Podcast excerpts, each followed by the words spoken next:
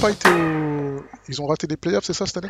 Ouais, de peu, mais euh, pour la petite histoire, ouais, les Mousquetiers, euh, là, ça a commencé euh, cette année, là, en 2023, Ouais. et c'est la première équipe de foot US professionnelle en France. Il y a une ligue européenne. Ouais, je, je les vois jouer contre les Allemands et tout ça. Ah ouais, les Allemands, ils sont très chauds. Ils Ah, je sais plus combien ils ont d'équipes. Ils ont au moins 6 ou 7 Ouais. équipes là-bas, tu vois. Euh, le, le foot US est très euh, big ici. Bah, Ça aurait pu l'être en France, euh, parce que dans les années 90, je sais pas si tu te souviens, Ah, tout le je monde me mettait des, des maillots des Redskins, des Raiders et tout. C'était big, c'était presque aussi big que le basket, entre parenthèses, en tout cas en, ter- en termes de fashion et de maillots, tu vois. Mais le basket a pris dessus et c'est vrai que le foot US, je sais pas ce qu'ils ont fait après. La NBA avait fait un bon travail de, de, de promouvoir le basket Ouais. à l'international avec euh, David Stern quand même. Je pense que ils ont ouais, pas, ils ont pas la NFL, ils ont pas fait ils le même taf, tu vois. Après, Mais ça ça- revient. Ouais, mais je moi je me rappelle du début du foot US parce qu'il y avait les mecs de la Courneuve, les mecs d'Evry. Oui, oui, En oui. plus, oui. quand moi je suis arrivé, j'étais à Evry et il y avait, euh, il y avait les. C'est quel club à Evry? Euh, Oh, j'ai oublié. J'ai oublié. Mais il y avait mon gars Prosper qui était là-bas. Il y avait les mecs de. Tous les mecs qui sont trop, trop cassards pour faire du. Du basket, qui sont pas, qui sont, qui peuvent pas faire du basket ou du foot. Ouais. Bon, dans, le, dans, dans la street, on fait pas, on fait pas forcément de, de rugby. Donc il y a plein de, des clair. mecs balèzes comme ça qui se sont retrouvés à faire du foot US fin, fin 90, début 2000. Après, les, ça a fait des petits et tout ça. Et euh, bah là, il y a plein de, il y a plein de petits peu qu'on font. Donc c'est vraiment cool qu'il y ait un, qu'il y ait un club à Paris. Ouais, Euh, carrément. Et ouais, ouais, mais ça va, hein, parce que pour une première saison, si, euh, six défaites, six victoires, et encore sur la fin, ça montait en puissance. Franchement, les premiers matchs, c'était un peu chaud quand même, c'était un petit peu dur. Mais sur la fin, vraiment, là, ça gagnait euh, même contre des bonnes équipes et tout. hein. Franchement, il y avait un petit Vous avez un bon stade. Hein. Vous avez un bon stade. C'est ça qui tue. Bah, stade Jean-Bouin, Ouais. donc euh, collé au Parc des Princes. Le stade, il est, il est grand, il est beau. Euh, franchement, c'est pas mal, tu vois, pour, un- pour, pour une première, Mm. être dans ce stade. C'était euh, une volonté justement des Mousquetaires de représenter Paris et pas se retrouver euh, dans un stade de banlieue sans être péjoratif pour la banlieue, tu vois. Mais comme c'est une équipe parisienne, Ouais. que euh, il y allait avoir tout le folklore au- autour et justement ramener euh, bah, des équipes de l'Europe euh, entière Mm. euh, à Paris fallait que ça soit à Paris quoi et franchement Jean Bois pour pour ça c'était parfait que c'est un stade de, de, de rugby à la base Ouais, bah euh, ouais, tu ouais. vois et franchement euh, pff, ouais nickel tu vois ça Et ça on a fait un gros truc moi je suis le DJ en fait tu vois je sais, de- je te vois, je te vois. Je te vois, je vois. euh, Moi, j'ai mon, je t'ai dit, il y a mon, petit- mon petit peu qui est là-bas. Flo et euh, qui était qui était à la Courneuve avant, qui est parti qui est parti jouer là-bas. Donc c'est pour ça que je suis beaucoup. Euh, je crois qu'il y a Esprit qui est pas loin non plus. Ouais ouais ouais, Ouais, il ouais. y a Esprit qui est pas loin non plus. Donc euh, je suis un peu tout ce truc-là là de- des Mousquetiers et c'est su- super initiative. C'est bien qu'il y ait un club ouais ouais grave parce que parce que ça tue. Moi je sais qu'il y a des trucs à Londres, des matchs qui, qui font à Londres euh, de NFL euh, en début de en début de ouais saison. comme euh, comme la NBA fait Ouais, mais ça va arriver ici ouais, ça va arriver je pense que ça ça va être cool. De toute façon, ça va faire que Bah nous, on voulait créer en plus une expérience, vraiment le, le show à l'américaine, euh, des pom-pom girls, Ouais. on a évidemment, tu vois. Même si on s'est fait mettre à l'amende par d'autres clubs niveau pom-pom girls, on a fait, ouais, bon, ok, faut Ah, que l'année prochaine, ce va encore plus, plus, plus high. Mais en, en termes de- d'ambiance, tu vois, euh, t'as du mix avant, donc avant, c'est dès que tu rentres dans le stade, animation, moi je suis là au platine, pendant tout le match, dès qu'il y a un temps mort, enfin un petit temps, un petit temps d'arrêt de jeu, Ouais. et ce qui arrive euh, 200, 300 fois dans le match, tu vois. Moi, je balance du gros son direct dans le stade, tu vois, histoire d'ambiancer tout le monde, de Ouais. foutre le bordel. Et après, on se fait l'after party dans les coursives euh, du stade de Jean-Bouin. ouais. Comme ça, avec tous les fans, on peut rester là, on danse, euh, ça, ça tue là, ça tue, ça tue. Non, franchement, ça tue. Elle sera encore plus, plus ouf l'année prochaine. La saison prochaine. Mais déjà, c'était déjà c'était pas mal. Franchement, c'était une belle expérience. Et euh, j'ai vu le nombre de, de, de fans. Il y a vraiment des fans de foot US Ah ici, bah, donc ça fait vraiment les- plaisir, quoi. Les, les, les, les, les neugeux qui font du foot US, ils sont deep dedans. Ah ouais, ouais, ouais. Ils sont deep dedans comme, euh, comme, euh, bah, comme les types qui font du foot, qui font du basket, Ouais, ouais, bien sûr, bien qui sûr. font du, qui font du handball. Et les gens, tu vois, les, le, les, les- le, le public euh, regarde depuis quelques se remet à regarder de la NFL grâce au, euh, au Super Bowl et au, Ouais. au, au show de la mi-temps, tu vois. Bah, Depuis plusieurs années, ça y est, ça se va, ça va chez les uns, chez les autres, même si c'est un dimanche soir, on ouais, est ouais, là. non, mais c'est, Et- je- moi je pense que c'est le côté divertissement qui va amener les gens. sûr, parce bah, que c'est exactement. tellement, euh, c'est tellement kiffant le, c'est tellement kiffant les ambiances de foot Ah. US. Mais après, Euh, c'est compliqué. Ça, le problème, c'est que le, euh, le, le, le, le foot, de façon de jouer au foot US, c'est- c'est hyper compliqué. Les gens qui connaissent pas, euh, c'est pas comme du basket ou du foot, c'est Ouais. assez simple entre parenthèses. Les règles, les règles du foot US, t'es là, ah ouais, mais attends, pourquoi il se passe Attends, j'ai rien compris. Qu'est-ce qui se passe et tout, tu vois Pourquoi Les gens, à chaque fois- ils rentrent? Ils captent. Même, même moi, il y a des fois, alors que, que je regarde Ouais. et que je- du coup, je suis le DJ même pour. Il y a des fois, je comprends pas. Je fais merde. Attends, qu'est-ce qui s'est passé là? J'ai pas capté, tu vois. J'essaie de regarder sur les écrans et tout. Je fais ah merde. Bon, il y a un truc, euh, il y a sûrement une règle que j'ai pas que je connais pas.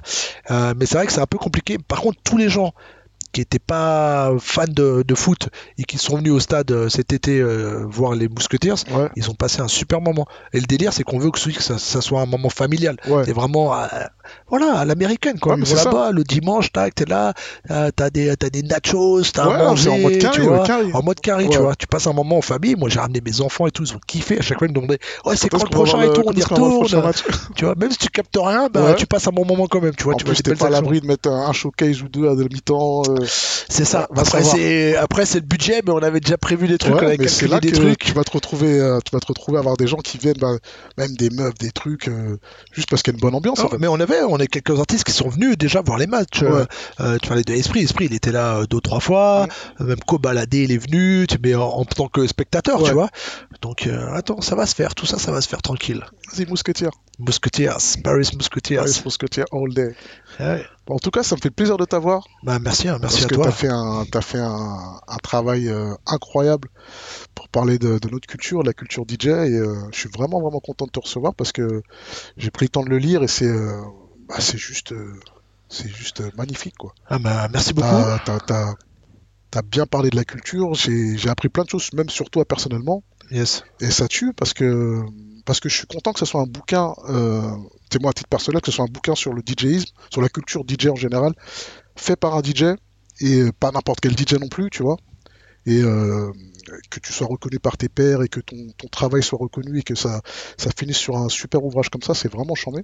Ouais, merci. Bah, c'était un peu le but aussi, tu vois. Euh, je voulais pas, même si je respecte beaucoup euh, leur travail, je voulais pas laisser le truc à un journaliste. Ouais, bah Euh, Peut-être qu'il y en a déjà eu, mais très très peu sur, sur le DJing, Mm. et euh, encore moins en France. Euh, mais euh, je voulais vraiment raconter le truc de l'intérieur euh, d'un mec qui est euh, vraiment passionné, plus que passionné, complètement fan vous y de, de, ouais. DJing. Ouais. Et, et cette passion qui me porte depuis toutes ces années, depuis même des décennies maintenant. Bah, tu vois. ça, tu peux- avoir ton, ton 25, euh, 25 dans, dans cette, Voilà, dans cette exactement. race. Et je trouvais ça cool, tu vois, le côté la culture DJ, euh, un livre sur les DJ raconté par un DJ.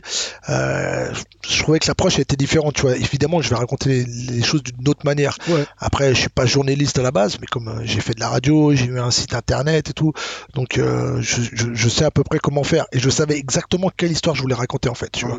Dès que j'ai eu l'idée du livre, dans ma tête, ça s'est très vite euh, mis, mis en place ce que je en- voulais mis en raconter. place. Ouais, ça tue. Ça Donc, tue parce euh, que c'est vraiment. euh, un- On va prendre le temps d'en parler en, Cool. en fin d'émission parce que moi j'aimerais aussi revenir sur, euh, sur ton parcours qui est, Yes. qui est assez incroyable, qui est pas, qui est pas commun. Euh, même si on, nos avions se croisent, les, tous les DJs se connaissent, tous les, tous les, euh, les- le- le mic- le- l'écosystème est pas très très grand non plus, mais tu as une histoire particulière. Et euh, moi j'aimerais que tu, tu, tu reviennes dessus. Bah, déjà, avant même de commencer, Mhm. là maintenant, tout de suite, qu'est-ce que tu fais là, maintenant concrètement? Euh, en ce moment, je suis vraiment pas mal dans la Dans promo, du, bouquin. Ça me prend quand même pas mal de temps, plus de temps que je pensais. Ouais, Mais bon, j'essaie de, de pousser à fond, quoi. Tu vois, surtout, euh, surtout avant Noël. ouais, bah ouais, parce que ça Euh, c'est vraiment un bel objet pour Noël. Que- Ouais, ouais, ouais, c'est, euh, c'est, euh, bah, comme, comme. Gibbs disait dans ton podcast aussi, ça fait partie des, des beaux livres. ouais, Donc, c'est un. Ouais. c'est un gros livre, euh, grand format, format pratiquement à A4, tu vois, à peu près.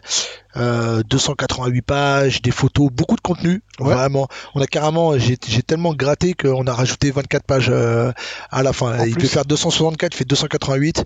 Euh, la qualité, elle est incroyable. C'est le premier truc euh, que, que, qui marque les gens. Tu le fais, putain, Bah, c'est ça, ouais. quali de Non, ouf. Ils ont, ils ont vraiment, euh, ils ont vraiment, vraiment, vraiment Peut-être qu'ils fait du- s'attendaient, euh, tu du vois, peut-être, euh, ouais, c'est un truc euh, faire par euh, un mec du hip-hop, je sais pas, tu vois, Non, peut-être s'attendaient pas à un truc aussi quali, Ouais. et, et ça les a marqués. Donc évidemment, bah, c'est Larousse, hein, c'est une grande maison, maison d'édition, et euh, bah, je big up euh, Tonton Gibbs parce que c'est lui qui m'a permis de les rencontrer. C'est lui qui Même l'idée du livre, elle est un peu insufflée par euh, par, Gibbs Gibbs. Je pense qu'il n'y a pas les grands esprits se rencontrent. autant lui il est légitime pour parler de la culture sneakers. Yes. Je pense que toi tu es euh, totalement légitime pour parler de la culture DJ. Et, euh, et ce qui est bien avec Larousse, comme tu dis, c'est une bonne maison qui fait, des, qui fait les choses en grand à chaque fois. Et, euh, Grave. et ils, ont toujours, ils ont toujours des bons bouquins pour Noël, là ça fait 2-3 ans. Donc, Surtout, tu vois, il, euh, voilà, ils m'ont fait confiance. C'est-à-dire que, tu vois, il y a des gens, euh, quand ils ont vu que c'était Larousse, ou que je leur demandais par exemple des photos et tout, ils ont un petit peu tiqué. Ils font, ouais, mais Larousse, euh, euh, limite en mode récupérateur dans notre culture. Ouais. Mais c'est pas du tout le, pour les voir, pour les côtoyer, voir de l'intérieur et tout, c'est pas du tout leur délire. Ils veulent vraiment rien récupérer. Euh, ils ont juste envie de parler de, de choses. Et, et, et comme ils savent qu'ils sont pas forcément légitimes, enfin, c'est pas des auteurs eux-mêmes, tu vois, Ouais. c'est des éditeurs. Mais pour parler de la sneakers, ils font confiance à vraiment des acteurs du milieu, tu vois. ouais, ouais. Moi, j'ai jamais écrit un livre avant et je pense, j'aurais jamais même pensé euh, écrire un livre jusqu'à il y a quelques temps, tu vois. Mais mais ils m'ont fait confiance à 200%, tu vois. Ils ont vu mon parcours, ils ont, je leur ai expliqué ce que je voulais raconter. Ils ont fait, bah, vas-y, on y va. Et ils m'ont vraiment laissé tranquille. C'est-à-dire qu'ils m'ont laissé faire, un, un- pas à mon rythme, parce qu'on s'était mis des deadlines quand même, tu vois. Mais, euh, Gibbs mais, en a euh, parlé de la fameuse deadline. Ouais, mais pendant pendant euh, longtemps, tu vois, ils n'ont pas mis la pression, tu sais, ils sont revenus de temps en temps vers moi, mais sans plus, Mm. euh, rien, aucune aucune contrainte sur euh, ce qu'il fallait dire, pas dire. Évidemment, il y a eu des relectures et il y avait des correcteurs et, euh, et tout ça. Et de toute façon, je suis pas un fou, je savais ce que je voulais faire, mais euh, ils m'ont pas dit ouais, faut que tu fasses plus comme ça, faut que tu parles de ça, je sais Ouais. pas, tu vois. Ah, ouais, C'est vraiment laissé la ligne parle de- éditoriale complète. Parle euh, de ce que tu veux et j'ai pu raconter exactement ce que je voulais. Ils m'ont vraiment rien imposé à ce niveau-là, tu vois. Juste au départ, euh, donc quand j'ai lu l'idée du livre, comme je te disais, ça vient un peu de Gibbs qui euh, lui avait déjà sorti euh, trois livres euh, à l'époque, enfin deux livres et demi, et là il en a sorti un, un trois et demi, quatrième presque. C'est une réédition, c'est toujours bordel de Voilà, c'est ça. là, il a sorti le. Il avait fait de réédition et elle a sorti le. Il a sorti Le- euh, le Sneakers, Sneakers, euh, incroyable record, ouais, record. Et euh, je sais pas pourquoi je veux toujours le dire en anglais, incroyable records. Je sais pas pourquoi.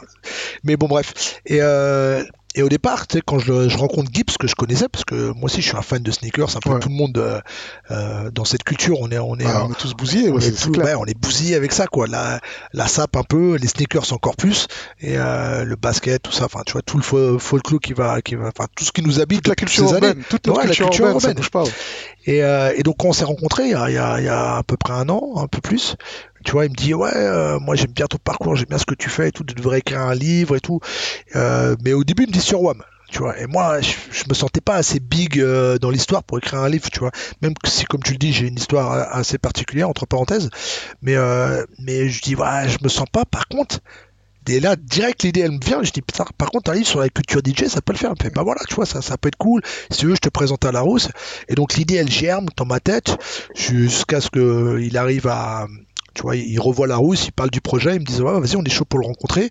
Et moi, tu vois, pendant ces deux mois qui s'est passé, j'ai eu le temps un petit peu de penser, pas à 100%, mais c'était dans un coin de ma tête, j'y pensais, je notais, je notais, je grattais. Et, et voilà, quand je suis arrivé chez la rousse, je savais, exactement ce que je voulais Quelle faire. direction tu Et voilà. aller ouais.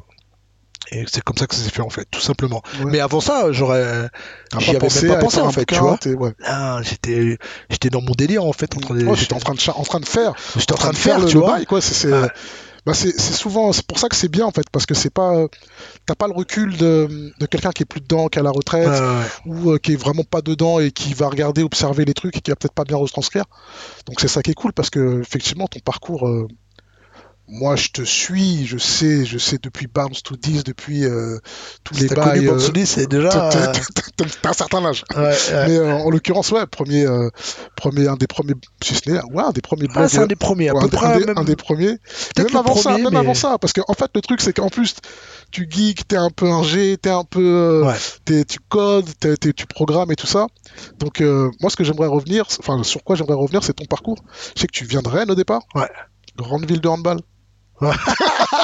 Est-ce qu'on va revenir sur le handball On reviendra toujours sur le handball. Oh. Mais euh, grande ville, grande ville de handball et grande ville de enfin, grande ville tout court, hors Paname. Donc, Ouais. t'es- t'es là- t'es là-haut.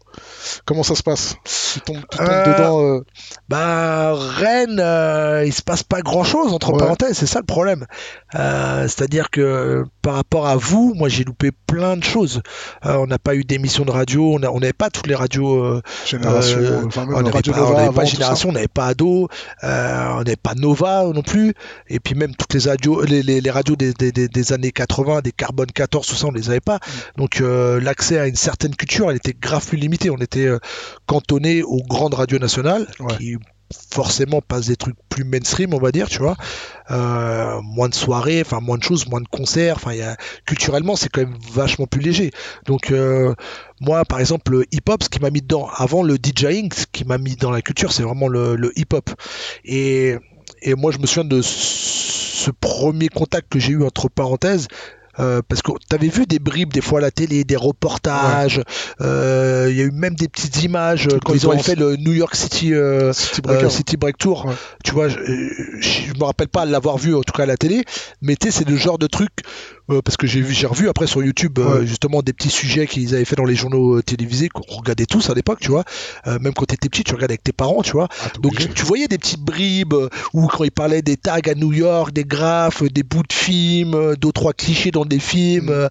tu voyais des petits trucs, mais tu tu comprends, tu captais pas le truc, tu vois. Après quand HIP HOP est arrivé, c'est vrai que ça a été un un raz de marée dans toute la France. Ah, clair. tu vois, on était tous dedans. Tout le monde moi a nul ses canapés. Tout le monde a poussé ses canapés pour Eh c'est ça, c'est ça. Moi j'étais nul, euh, donc euh, je sais même, je me rappelle plus si j'ai essayé, mais c'est vrai que ça m'avait euh, vraiment marqué, tu vois. On parlait de Smurf et tout, et je me rappelle aussi que tout le monde disait ah c'est une mode le hip-hop, durer, ça va ça y durer est, ça, ça va finir. Et c'est vrai que d'un coup ça a fini. C'est-à-dire que dès que l'émission elle s'est arrêtée, ça a duré euh, 9 mois, mais qu'on paru des années tellement c'était Ouais, c'était impactant Avant tous les dimanches avant Starsky Hutch que je regardais aussi euh, de manière assidue. Euh, j'étais très très ciré américaine, j'étais un, un américain dans ma tête. hein. Par contre, j'ai toujours été attiré par par les moins maintenant, mais à l'époque j'étais très attiré par, la culture américaine. Euh, ça nous a marqué. Et après, plus rien. Genre plus rien. Il y a plus il y a plus euh, on- il y a plus de contact avec ça, vide- tu vois il y avait un vide, un vide Giroud, un quoi. vide total. Et, euh, et c'est vrai que certaines personnes ici à Paris, euh, comme RLP, même Phil Barnet, j'en parle dans mon livre, ou Dynasty, tu vois, ont continué à faire euh, Sydney, on continué à faire le vivre le truc à la radio et tout, mais nous on avait plus ce contact-là. Ouais.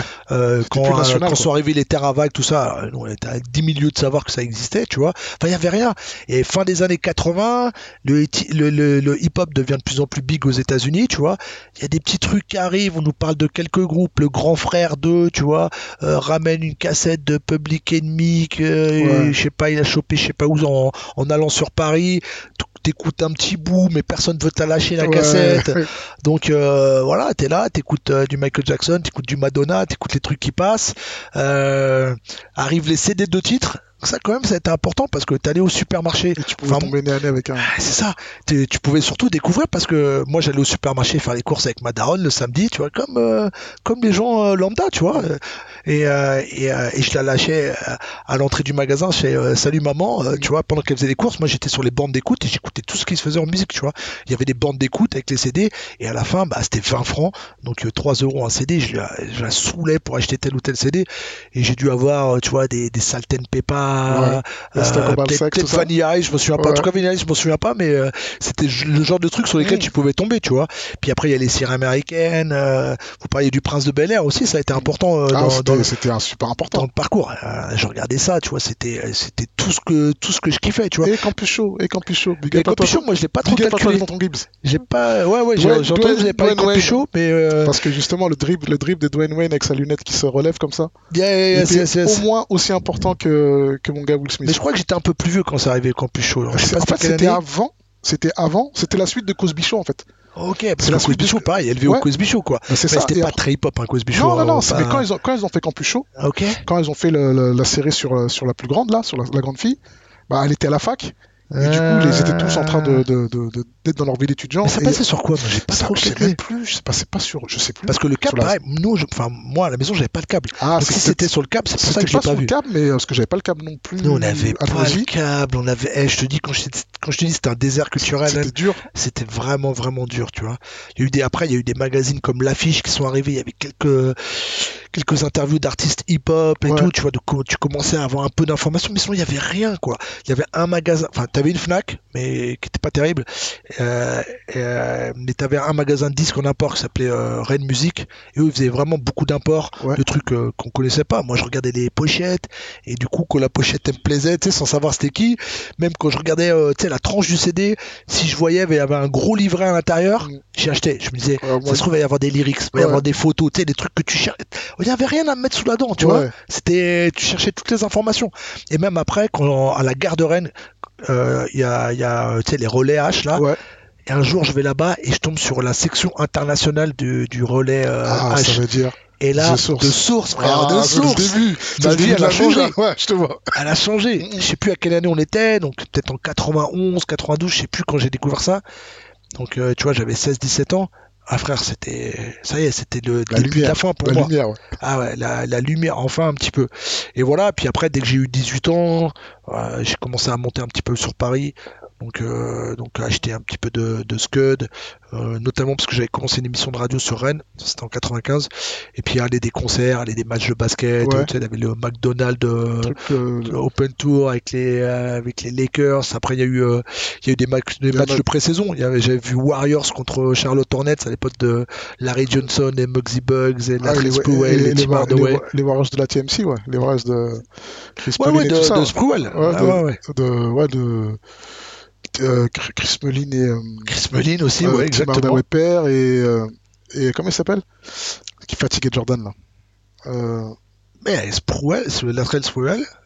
Chris Webber? Non, c'était avant, c'était avant ça, c'était encore avant. Moi, je, là, je te parle de vraiment, vraiment avant. Ok. Parce que Ouais, la TMC, c'était encore, c'était bien avant ça, c'était bien avant ça.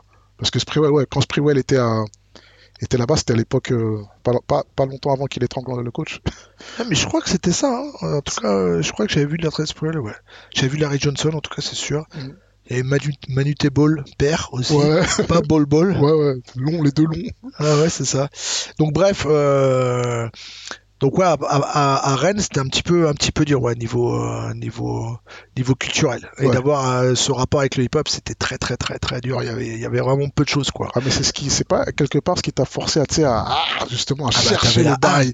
T'allais euh, chercher, quoi. Tu fallait vraiment aller chercher toutes les C'est là que informations. la passion elle est encore plus deep que les Ouais. gens qui ont tout à portée de main de, tu vas LTD là-bas, tu vas. Ah ouais, non, mais c'est clair. Vas, J'étais, j'étais vas- un craquette. J'avais besoin ouais, de. tu vas voler tu des magazines là-bas, Brentanos, tu pardon. Ah bah nous, on l'avait pas. magazines. Moi, ça, ça. Mais je- volez pas les magazines les enfants. Non. Euh, tu vois ce que je veux dire? T'avais, t'avais ce, t'avais, plein de magazines, ouais. T'avais plein de magazines et surtout t'avais plein d'émissions de radio, de petites radios. Ouais, bah ouais, et ce qu'on n'avait pas. Et moi, du coup, euh, pendant ce temps-là, bon, je continue mes études, je passe mon bac en 93, je commence, euh, j'étais, bon à l'école. Donc, tu vois, euh, sans forcer, j'étais bon. J'ai fait maths sup, maths spé, tout ça, tu, tu vois. Je jouais au basket euh, pendant ce temps-là et je m'intéressais toujours au hip-hop. Et arrivé en 95, quand j'ai 20 piges, euh, je fais, euh, je fais une, euh, je fais une fête chez WAM, tu vois. Sauf qu'en dans sup, maths spé, il y avait euh, 95% de mecs dans ma classe et pas de meufs. Je dis, Ouais. putain, je fais une soirée d'anniversaire, il y a zéro meuf, euh, Ah, c'est je demande à des potes du basket, pareil, avec des potes du basket, en- entre couilles, tu vois. Et, euh, et j'en avais un qui bossait au McDo, il demande à, une, euh, à, une- à des meufs du McDo, et l'autre fait ouais, je peux venir avec mon copain. Et en fait, il s'avère que son copain de l'époque, c'était euh, mon, euh, mon un de mes meilleurs amis d'enfance, et que j'avais perdu de vue, déménagement, divorce, tu connais les trucs. Et, euh, et du coup, il vient, et là, il voit chez WAM les posters de Snoop, les CD, tout ça. Il me fait putain, t'as à fond dedans et tout. euh, nous, on commence une émission de radio la semaine prochaine sur une radio locale qui s'appelle Radio Laser, qui existe Ouais. toujours. Euh, Est-ce que tu veux la faire avec nous? Tu vois, avec un autre pote d'enfance. Je fais, bah vas-y, viens, on y va. Et là, je commence à faire de la radio. Du coup, quand je monte sur Paris pour les trucs, je commence à acheter euh, des disques pour amener en exclu. Ouais, ouais. Et je commence à acheter des vinyles. Du coup, je vais, je finis chez Sound Records. Les premiers, euh, premiers maxi que j'achète, c'est euh, euh, un Genius, j'achète un Groupo, tu vois, Ouais. des trucs comme ça. Ça va être en 95. Ouais, en 95. superstars, les, les, Oh, ouais. ces trucs-là. Là. Living Proof, tout ça. Proof, tout ça. Et, et je ramène ça pour passer à la radio. J'essaie évidemment de les scratcher. Je vais récupérer là, parce que plus personne n'avait de platine vinyle, tout le monde était en CD à l'époque. Mm. Je vais dans le grenier de ma grand-mère récupérer la, la platine de ma daronne. Je la nique au bout de deux jours avec la pièce de 5 francs dessus, Ouais, essayer de scratcher et tout. Je la... voilà, je l'indique. Plus de, tu sais, c'est des, c'est entraînement à Ouais, courroie, le moteur qui- qui- mort. ouais. je- pour écouter mes disques, j'étais obligé de tourner à la main et tout. Ouais, et pars d'accord. acheter une autre platine et j'achète une MK2. Je peux même pas t'expliquer pourquoi. C'est, je rentre dans le magasin et je repars avec une MK2. Ah bah Alors, je sais pas si le mec m'a mis une douille, mais, Ah non, euh, mais t'es le plus beau, t'es le plus beau, tout simplement. et je savais même pas que c'était la platine des DJ. Ah non, fait, tu vois. ouais, c'est. Et mais heureusement, j'avais l'argent, j'avais travaillé l'été, donc euh, j'avais de l'argent sur mon compte. Je suis reparti avec une MK2 comme Ah ça. bah. Et après, j'ai acheté une table de mixage et j'ai commencé à essayer de, de, de, de mixer. Et je connaissais tellement rien que j'avais laissé encore le, le, le, le- tapis en caoutchouc Ah, le tapis MK2. noir là, ouais, ouais. Ouais, ouais, c'est le truc bien épais là. Ouais, qu'il faut enlever super feutrine, qu'il faut enlever, mettre des feutrines. Et j'étais là, je, je scratchais. J'étais là, putain, c'est dur de scratcher et Ah, tout. c'est la salle du temps, ça veut Ouais, dire. Quand ouais, tu vois. tu vas être en mode. euh, Ah ouais, et un jour je vais à un concert et il y avait un DJ qui s'appelait Willem, je crois. Et euh, je vais le voir à la fin du concert. Je fais, mais comment tu fais et tout Euh, Moi ça glisse pas. Il me fait, ah bah non, mais faut mettre des feutrines et tout. Je fais, oh ouais. C'est- Et comme il n'y avait pas de YouTube, Ouais, euh, à l'époque il n'y avait pas encore de et- cassettes. les vidéos Bah, de scratch, tout ça. ouais. J'en ai eu, j'en ai acheté beaucoup après, tu vois, tous les Do It Yourself de Qbert et Ouais. Invisible Scratch Pickles, enfin, toutes les cassettes de, de Scratch, j'ai acheté tout après, enfin, on se les échangeait, enfin, on était, euh, mais il n'y avait pas de, il y avait pas de YouTube, il n'y avait rien pour expliquer ça, tu vois. Donc, euh, voilà, tu vois, t'es obligé de, il y avait peu de DJ à Rennes, donc, euh, quand j'ai trouvé ce DJ, je lui ai posé plein de questions, et après, j'ai, essayé de, moi-même de mon côté. Et ça, c'était en 95, 96, euh, je je monte à Paris pour finir, euh, pour finir mes études, en fait. Et euh, bah là, basculement euh, total, là, ça, je suis dans la zone, là, tu Ouais. vois. J'achète ma deux, je retravaille l'été, j'achète ma deuxième MK2, donc ça y est, j'ai deux MK2 et toujours une Sept. table bien pourrie qui était une Gemini P626 Ah, c'était important. avec Big- un crossfader Big up à Granny, cette table elle est importante. Ouais, elle est importante, Big up mais, Abdel. mais, pff, ouais, j'ai Ouais, T'avais pas la galéré le PMC cross. 02, euh, t'avais pas la PMC 02. euh, Ah non, non, non, non, Ouais. non, je les voyais, les gars chez LTD, ils avaient la bah PMC ouais. 02 et tout. 02 Pro. Et euh, mais elle était trop chère. Elle était chère de fou. Sais plus combien elle coûtait, tu vois. Déjà, j'avais investi dans les dans les euh, dans les dans les euh, MK2 et puis euh, fallait acheter des disques aussi. Ça Bah coûtait ouais. cher les disques. Ah, ça coûtait 55 francs à, Ah, 55 francs. à LTD Ouais. et c'était 50 francs à, à, à Sound Record, je crois. Ouais, possible, 50 possible. francs français. Hein, Ouais, ouais. Ouais, ça fait un peu moins de. C'était euh, ouais, Sept- 8, 9, 10 euros, tu vois. Ouais, ouais, ça Ouais, faisait 9 euros, 8 euros, 8 9 euros, euros. 8 euros par là, ouais. Mais, euh, mais c'était cher à l'époque. hein. Ah, c'était cher. C'était comme si tu t'achetais un maxi maintenant, c'est comme ça, ça coûtait 25 euros parce que c'était pas le même prix, euh, c'était pas le même euh, niveau de vie. Donc c'était vraiment cher. Donc fallait se saigner, tu vois. Et en plus, tu voulais faire des passe-passe, donc des fois t'achetais tu deux prends, fois tu le même. deux, ouais. Donc t'arrivais à la caisse, tu fais bon, lequel je prends en double.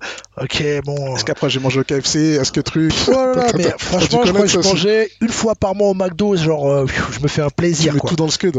Sinon, c'était Pizza Rustica. Je me souviens bien du nom Pizza Rustica du Monoprix. Euh, moi, j'habitais à Blanche, euh, avec petit euh, studio de 18 mètres carrés. Elle coûtait 2 francs 50, je crois, la pizza. Il y avait rien dessus, franchement. je mangeais une moitié le matin, une moitié le soir, des pâtes. euh, franchement, j'étais en crevard. J'étais Ah, en tu mode crevard. tout dans la Zikmi, ouais. Tout, tout, Ouais. je mettais tout mon argent, j'étais boursier, donc c'est c'est l'État presque qui m'a payé mes disques parce Ouais. que tout l'argent il partait, dans les euh, scuds. il partait dans les scuds. Non, Tous les débuts du mois j'allais. En plus, le pire, c'est que t'as une période où toutes les semaines, il y a des dingueries. Ah non, c'est la folie mec. T'as des dingueries toutes les semaines. En plus, je sais pas si. Tu sais quoi, 95, 96 Moi, je suis arrivé à 96 sur Paris, mais Ouais. j'avais déjà commencé à Ouais. acheter des scuds, tu Est-ce que tu te rappelles les émissions? Il y avait l'émission de Cut, Ah non, mais laisse tomber. il y C'est avait ça l'émission de Asco. Ouais, ouais, ouais. et ouais. euh, donc, ça veut dire que, tu- en fait, Là, je découvre tout. bah oui, et en fait, t'as des émissions qui te font des. Carrément, moi, ce que, ce que je kiffais, c'est que t'avais l'émission de euh, Hypnotique Ouais. qui t'envoyait à Ticket Import. Ouais. Parce qu'ils avaient pas les mêmes scuds, ils avaient des trucs un peu plus indés, un peu plus Ah, underground et tout. ouais, ouais. Et sinon, t'as la Urban ou LTD Ah, ou Sound Record ou euh, je sais plus quelle boutique aussi il y avait à Bastille euh, pour acheter toutes les grosses dingueries qu'il y avait parce que Ah, bah, si, Il n'y avait pas beaucoup. Il y avait Vibe Station. Il y avait a eu un autre à un En moment qui a disparu, qui était pratiquement au niveau de la mairie dessous. Parce qu'il y en a qui. Il y avait des, des, des, des magasins de disques euh, qui apparaissaient et un mois après ouais. ils disparaissaient, Ouais, tu ouais. vois. T'en as eu du t'en as eu Ticton, t'en as eu. Euh, euh, t'en as eu plein comme ça qui ont apparu, disparu, tu vois. ouais Mais, euh, Et mais 95 96 97 c'est euh, tout ce qui se fait en rap ça tue c'est le- l'âge d'or, tu vois. l'âge d'or les Rap ouais, le rap français, ça- éclate. le rap français ça sort euh, Ah, c'est l'époque de la clica euh, la c'est l'époque Kika, de euh, c'est l'époque de C'est là où arrive bah, tout, tout, tout ce qui est euh, euh, 45 scientifiques, lunatique, ouais, Time c'est Bomb. 97, 96, 97. hein, quand même. 95 c'est 95 Time Bomb Ouais, c'est vers chez moi en plus donc c'est moi c'est mes grands Mars et Géraldo big up ok. c'est Ah, mes gravants et ils commencent à sortir des scuds à ce moment Après, ils vont se séparer pour faire 45 et, euh, et, et, et Mars continuer, euh, continuer Time Bomb. Ouais. Euh, toutes les équipes sont Ça aurait pu faire un truc de ouf. Ils ont un peu loupé le coche à ce niveau-là. Euh, je trouve que bah, après c'est bien parce que pour moi hein, c'est comme c'est comme quoi, Hit Squad Death Squad tu vois c'est-à-dire ouais, ouais. euh, ils sont séparés et ils ont fait euh, Ils des ont fait chacun leur truc de leur côté, mais si- peut-être avaient ensemble, gardé le truc à la base, tout, tout ce qu'il y avait dans Time Bomb là, c'est clair ça aurait pu être un après truc de tout le monde s'en est plus ou moins sorti Oui, c'est le principal oui. tu vois que ce soit Lunatic ou que ce soit Pete de l'autre côté ou. Oxmo de, Oxmo qui a Oxmo, séché c'est Time Bomb. ouf. et en plus de ça moi à la limite Et le ce qui- compil hostile qui était ouais, incroyable. hostile donc euh, tous les mecs du 9-5 tous les mecs de non ça ça rappait de ouf ça Ah, faisait ça des bons maxi ouf. Ouais. Et cette période, elle était chambée parce que euh, parce que c'était prolifique. C'était pas encore très grand. Tu vois, c'était pas encore des gros Ouais, des gros ouais, trucs. ouais, Donc les concerts, tu croises les mêmes personnes. Ah, tu Euh, croisais tout le temps les bah, tu croises Mais Même les- dans la rue, tu, tu à, à- niveau style vestimentaire, Ouais, on se savait, tu, sais savais, que- tu vois. sais qu'il est dans le bail. Tu sais qu'il est dans le bail. Après, c'était hardcore aussi comme période, hein, parce que Ah, mais c'est il y c'était. avait, il y avait de la dépouille, Ouais, il y avait des c'est ça. Il fallait embrouilles. assumer ce truc-là. Ah oui. Et euh, moi, justement, moi, c'est la période que j'ai kiffé parce que t'es- quand on dit outside, t'es vraiment outside pour de Ah vrai, oui. tu vois. Dans Ouais. les concerts, c'est pour, ça qu'on était toujours tous en équipe aussi, Bah, tu vois. c'est clair. Et, euh, et non, ça tue. Parce que t'ajoutes ça, t'ajoutes en plus un peu le, un peu le, le graffiti, parce que j'ai appris que c'était dans le graffiti également. Un petit peu. Ouais, ça Ouais. fait que tout, ce, tout, ce- tout cet engouement là de mi-95 à 2000, c'est une période vraiment, vraiment, vraiment cool. Ouais, Et, euh, et en plus de ça, euh, donc toi, t'es un peu à l'école, c'est ça? Moi, je suis à l'école, ouais, Et carrément. en ouais. même temps un peu dans le DJing, dans Ouais. la radio, dans le... Ah, ouais, alors quand je monte en 96, donc j'achète ma deuxième platine, je propose à Radio Laser de continuer mon émission. Euh, Enfin, d'avoir une nouvelle émission plutôt, qui s'appelait Représente, mais Ouais. de la faire de Paris l'envoyer toutes les semaines les- sur cassette, ouais. tu vois. Et du coup, euh, en plus, je faisais, euh, je commençais à faire venir des, des rappeurs chez moi dans mon petit studio, ah, des eu des Oxmo, des Ah, ça Sage tue. Po, euh, Mauvaise Langue, Section Fou, c'était les premiers que j'avais reçus Ouais. chez OAM dans mon petit studio et tout, tu vois, qui étaient les mecs du 18 e je sais Bah pas ouais, si tu te ouais, souviens. c'est- ouais, bien sûr. Et, euh, et donc je fais mes trucs de là. En même temps, eux, les mecs de Radio Laser, ils ont un concept, ils montent une émission qui s'appelle Black Swing et euh, qu'ils envoient à toutes les radios en France. Il y en avait euh, à peu près 200 euh, labellisés Black Music. Tu vois, c'est Ouais. comme ça qu'ils faisaient le truc. Ils faisaient une émission euh, clé en main euh, que les gens pouvaient distribuer, euh, diffuser sur le radio. Black Swing avec l'actualité et des interviews. Et comme moi j'étais à, à Paris, j'étais leur envoyé spécial entre Ouais, bah parenthèses. ouais, je faisais toutes les ça interviews de tous les gars. Donc sais, j'allais en maison de 10, je me retrouvais chez deux labels, machin et je me retrouvais en studio avec les gars et tout, tu vois. Moi, j'étais barque de ma province, je connais rien il y a 2-3 T'es ans et je me retrouve dans le- là-dedans, dans- tu vois. bail, Non, ça tue. Et, euh, mais c'est cool, ça m'a donné justement des bases un peu euh, journalistiques pour après faire euh, bah, et mon site bandsoulis.com, puis la radio, puis plein Ouais. de choses, tu vois. Et, euh, et donc là, je suis dedans, je, suis, je vis le truc à 200%. Mais en même temps, je continue mes études, mais franchement, j'en fais le moins possible, quoi. J'arrive à m'en sortir parce que j'ai des capacités. Mm. C'était, en mathématiques et informatique, donc voilà, je, je fais confiance à, à, à ma logique. Ouais, tu vois, talent, tu. Sans, euh, j'y vais complètement au talent, tu vois. Mon fils, il me fait toujours ça. euh, Quand en ce moment, il me fait, ouais, là, j'ai un contrôle, mais j'y vais au talent, t'inquiète. Et il s'en sort, cet enfoiré. Bon, Ah, c'est dans les jeunes. Et, euh, et donc voilà, là j'y vais au talent à chaque fois, ça passe, mais vraiment jusqu'au fiou. À la fin, c'était, ça commence à être ric-rac parce que euh, évidemment, euh, ça augmente en t'avances, niveau et j'en fais de moins en moins. Et, euh, et j'arrive à obtenir mon diplôme à la fin en 98 avec 10,01. Ah ouais. Vraiment Ah, t'es rapace. 10,01. Vraiment, ça passe juste, juste. Je Ouais. pouvais pas faire plus juste. Bon, bref. Donc, euh, je fais tout ça et ouais, je continue DJing et, euh, et je suis en mode je scratch à la maison. Je suis tout le temps dedans et euh, je commence à faire des rencontres, des petits rappeurs, des gars, des gars du, du, du, du tag, tu vois. Ouais. Là, je rencontre les, les UVTPK en fait, par Ouais. l'intermédiaire d'un- pote aussi que j'avais rencontré qui s'appelait Prosk, qui taguait aussi un peu et qui rappait aussi, qui était sur ma première mixtape en 99. Et les UV aussi, enfin UVTPK, on les retrouve, on retrouve, on retrouve euh, Salo, Errol, euh, A1 et Sonor euh, sur ma mixtape. Big up à Ewan. Ah, A1, chef des TPK. Et, et là, ouais, je rentre dans une, dans une période euh, où là, j'en fais un peu trop parce que euh, je suis au platine tous les soirs. euh, c'est le squat chez WAM. Ouais. Il y a 10-15 personnes euh, dans mon euh, 18 mètres carrés, ça freestyle. Au moins, ça m'a fait les dents parce que ça freestyle tous les soirs, Ouais. ça écoute du son tout le temps. Voilà, ça fume, ça tisse, ça, ça traîne dans la rue, ça s'embrouille, ça se tape, ça tag. Ah, ça fait des. ah, bah ouais, en plus à l'époque, VTPK c'était bon, c'était big et je pense que c'est un des plus. Enfin, deux crews les plus, les plus majeurs de toute l'histoire du tag, tu vois, mais c'était aussi. euh, les plus hardcore à l'époque, tu vois, Ouais. ça, ça partait en couille tout le temps, il y avait des emboules tout le temps, les emboules avec tel crew, tel crew, les ABC, les machins, les trucs. Des fois, je sortais de chez moi, mais j'avais 20 personnes qui me tombaient dessus. euh, Ah, c'était chaud, tu vois. Ah, c'était l'époque, hein, c'était Ah, l'époque, c'était l'époque. Après, j'ai commencé à travailler, j'arrivais des fois avec la gueule gonflée et tout ça. Bah, Qu'est-ce qui s'est passé? Ouais, je me suis pris une porte, tu vois, un truc de, truc de film, tu vois. Mais, euh, mais ouais, ça, je traînais beaucoup. Euh, ouais, ça taguait, ça, ouais, voilà, tu vois, c'était une période. Mais au moins, je vivais le truc, tu vois. Ouais. J'étais, j'étais vraiment à fond, à fond dedans, quoi. Et, euh, et, euh, et je scratchais tout le temps, quoi. J'étais vraiment passionné de scratch et tout, tu vois. Alors, euh, pas au niveau de faire un DMC. D'ailleurs, il y a eu un autre DJ Swift que tu connais. que je viens d'apprendre que tu. Mathieu, frérot. Et, euh, et donc moi je m'appelais euh, Swift au départ, c'était Swift, Mhm. DJ Swift et tout, tu vois. Et justement à cette époque, euh, mon téléphone on sonne, on me dit ah ouais, T'as gagné, tu gagné les et DMC et tout, bravo et tout. Je fais ah non c'est pas WAM et tout, je suis vénère. Dis putain c'est qui ce Swift et tout? Ouais. Et du coup quand en 99 quand je sors ma première mixtape, je mets AKA Fat Def derrière parce que Fat parce que j'étais gros et Def parce que justement j'étais tellement tous les soirs là quand ça ça freestylait et tout, les gens ils venaient me parler mais j'étais tellement concentré au platine Ah, dans mon truc. pas, Def c'était ouais, sourd, le mec, euh, le gros sourd, tu vois. Donc c'était Fat Def, mais après je kiffais pas, donc j'ai cherché une particule et euh, en cherchant, on est tombé avec un pote à moi, euh, Lorenz, qui aussi était impor- important dans mon parcours, un Canadien qui m'a un peu tout appris, surtout de la West Coast et tout à l'époque en 91. Euh, on est tombé sur Dirty. Ouais. Euh, et Dirty Swift, euh, je trouvais que ça sonnait bien, donc je suis resté là-dessus. Mais avant que ça, ça soit la mode du Dirty South, Ouais. euh, qui, Ouais, m'a bien Dirty aidé dans mon parcours, tu vois, euh, et que moi-même j'ai- j'ai mis en avant, on en reparlera après si tu veux. Mais c'était bien avant ça en fait, tu vois. Il y avait déjà cette idée de Dirty South, mais c'était pas là-dedans. Mais je cherchais quand même avec un truc sale, si j'aimais bien ce côté sale, on fout le bordel, tu vois, en plus en mode du VTPK, tout, tu vois. Euh, J'avais failli prendre Roddy, euh, mais euh, ça parle pas aux gens. Roddy, ça veut rien dire. Mais c'était le Master P, tu vois. Ouais. Comme sais, dans Body Body moi Ouais. j'adorais. Et j'écoutais du Dirty, justement, du, du son du Sud.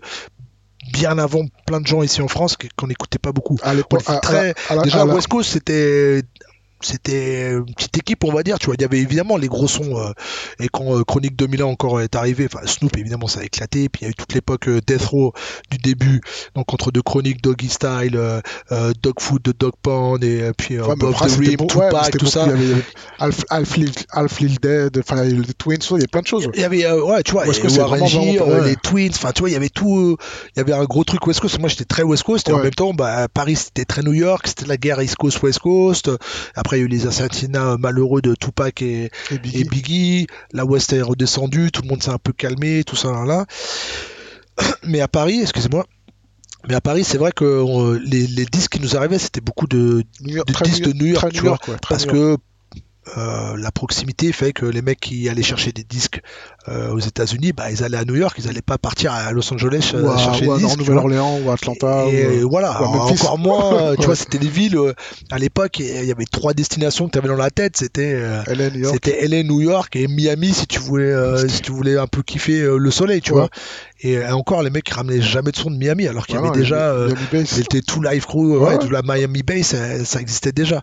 Ça, ça arrivait un petit peu aux oreilles, mais, Bah, mais pas des masses, quoi. le, le son de, le son, en tout cas le son de la Nouvelle-Orléans, quand moi j'étais à Ivry et Ouais. que c'est, on était, à, on est à côté de Grigny, Ouais. ça arrivait jusqu'à chez nous parce que Grigny c'est, c'est, euh, c'est West Coast, c'est New Orleans. Toi, tu t'aurais, Ouais, t'aurais été très bien là-bas. Ouais, c'est clair. T'aurais été très très Bah, c'est bien un peu les mecs, euh, les mecs du 91, c'était un peu ça, vraiment les mecs de la West Coast, c'était le 91, Bah, tu vois. c'était les mecs du 9-5 de Sarcelles et tout ça. Aussi, et, aussi, euh, ouais. et Et, chez et nous, 91, ouais. Et chez nous, c'était précisément les mecs de Grigny parce que Ivry c'est New York, New York, Ok.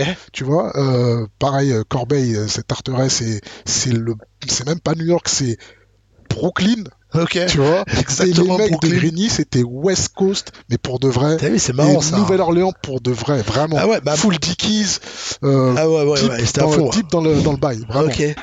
Ben moi, je, je- je commençais à faire quelques petits allers-retours aux, aux États-Unis, mais justement pas trop New York. Je suis allé la première fois à New York en 97, et encore je me suis arrêté deux jours. Je suis parti faire un stage de six mois à San Diego, et je me suis arrêté. Ah ouais, donc ça veut dire quoi? T'étais dans le. Ah, j'étais à Carrie dans ma la- tête, frère. J'étais, euh, je la kiffais rap français, tout ça, mais Ouais. dans ma tête, je voulais vivre aux États-Unis presque, tu vois, à l'époque. Et euh, j'avais déjà été deux fois à Los Angeles avant ça, donc vraiment j'étais. Ah, West Coast, West pour Coast. de vrai, quoi. Ah ouais, West Coast à fond, vraiment à fond. J'étais vraiment.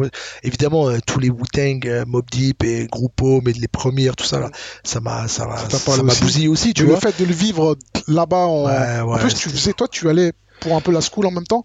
Donc tu restais assez longtemps, du coup. Bah, j'étais parti six mois en 97 pour un stage. Ouais. en fait, tu vois. Donc c'était Euh, pour le taf, mais donc du coup tu vivais là-bas, quoi. Ouais, je Tu vivais vis la nouveauté quand ça sort, euh, Ah bah ouais, j'étais au maga- maison là- euh, au magasin de disques là-bas. Ouais. Euh, j'étais pas, ça faisait pas longtemps que je mixais, mais j'arrivais à me dégoter deux ou trois passages sur des radios là-bas sans dégoût. Donc je passais Ah ouais, des scuds là-bas. je me souviens plus si j'avais fait une soirée là-bas. Je crois pas que j'avais fait de soirée. En plus, j'avais pas de matos de toute façon quand j'étais là-bas. Donc je faisais juste acheter des disques et tout ça, tu vois. Euh, mais ouais, j'étais, je vivais le truc à, à fond. et franchement, j'étais, j'étais vraiment carré dans ma tête. À l'époque, je m'habillais encore euh, baggy, tout ça et tout, vraiment à fond, tu vois. Après, j'ai eu ma petite période de Cosla, tout ça, en mode du VTP 15, Ouais, ouais, on est rentré dedans. On, on vous voit, on vous voit. Et je suis revenu en mode, euh, je suis revenu en mode baggy, tu vois. Au bout d'un moment, je fais, ah, vas-y, c'est bon, là, je me remets, euh, je me remets dedans. là, je suis un carré dans ma tête. Je me suis un peu charrié. Et, On, vous- voyait à Gare de l'Est, là. euh, Menacer ah bah des gens ouais. qui sortaient des magasins. Non mais pff. On vous voyait parce que moi j'étais avec les skéos, tout ça, et, On et, aussi, et aussi, vous les. On avait rendez-vous tous les samedis à 14h à Gare de Lyon et après c'était la ride quoi. Et Ouais, non, Châtelet mais- c'était ouh là là. On débarquait, on était 100 frère. On Ah, était je me, 100. ra- je me rappelle de cette époque-là. Ah ouais. Des fois tombait sur des équipes, c'était encore plus nombreuses. Hein. Ouais. Les mecs d'un coup qui décidaient de, de descendre de Sergi, descendaient à 200 et euh, c'était parti en couille, tu vois. Bon bref. Euh, donc ouais, j'étais carré dans ma tête, je sais plus ce qu'on disait, Non, mais, mais, toi, ta période euh, UVTPK, Cosla en Kaira total. ouais, carrière totale, totale. Et en plus c'était euh, le, la période aussi où le rap français il rentrait aussi dans cette période carrière 113 quand ça, Mafia- 113 quand ça c'est ouais, toute la mafia Cafri, déjà, déjà Idealgy ça avait bousillé, mais même 113 je trouve ils sont arrivés avec un nouveau flow. Euh, euh, Mehdi il avait encore passé un step euh, par rapport à, oh, c'était Ouais. le combat continu Idealgy et tout, mais à l'époque de 113 je trouve il s'est un peu plus lâché. Ah, Bah, de toute façon ouais. tout durant 113 il s'est vraiment lâché jusqu'à partir dans, son propre univers et, et en bon terme avec le reste du 113. Ah, On- même en les mettant un peu dedans aussi. Hein, non, en les mettant un petit peu dedans aussi, tu vois, ça leur a a fait une ouverture musicale à, plein de niveaux, tu vois. Mais, euh, mais ouais, c'était incroyable, euh, toute cette période-là, c'était vraiment Ouais, incroyable. fin, fin, quatre- fin, fin, fin 90, fin années 90, début 2000. Ouais, ouais. Donc là, ouais, t'es. Euh... Et là, je t'ai fait, j'ai commencé un taf Ouais. d'ingénieur en même temps, tu vois. Et, euh, et je continuais, bah voilà.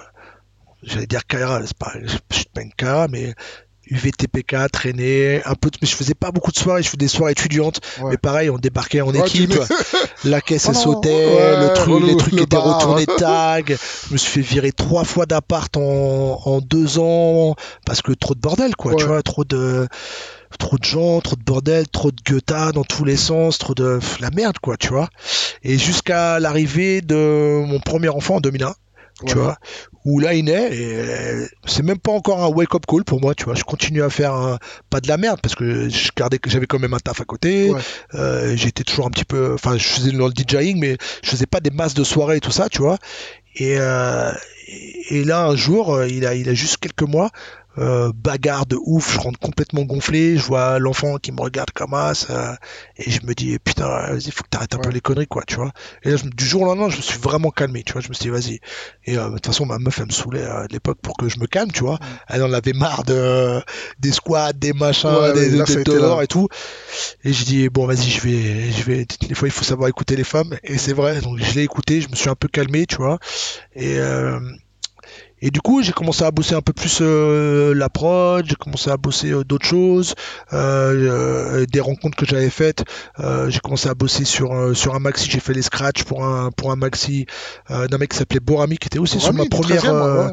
euh, euh, 11e, 11e la Roquette, Ouais, 11e, pardon. 11e 11e, la 11e, Roquette. 11e. Et euh, Je dis 13 parce qu'il est asiate. ouais, ouais, ouais, Parce ouais. qu'il est cambodgien. Enfin, il est il est il est à moitié cambodgien, à Ouais, moitié il est euh, cambodgien, chilien. techniquement, c'est la ouais, famille. ouais, up à toi.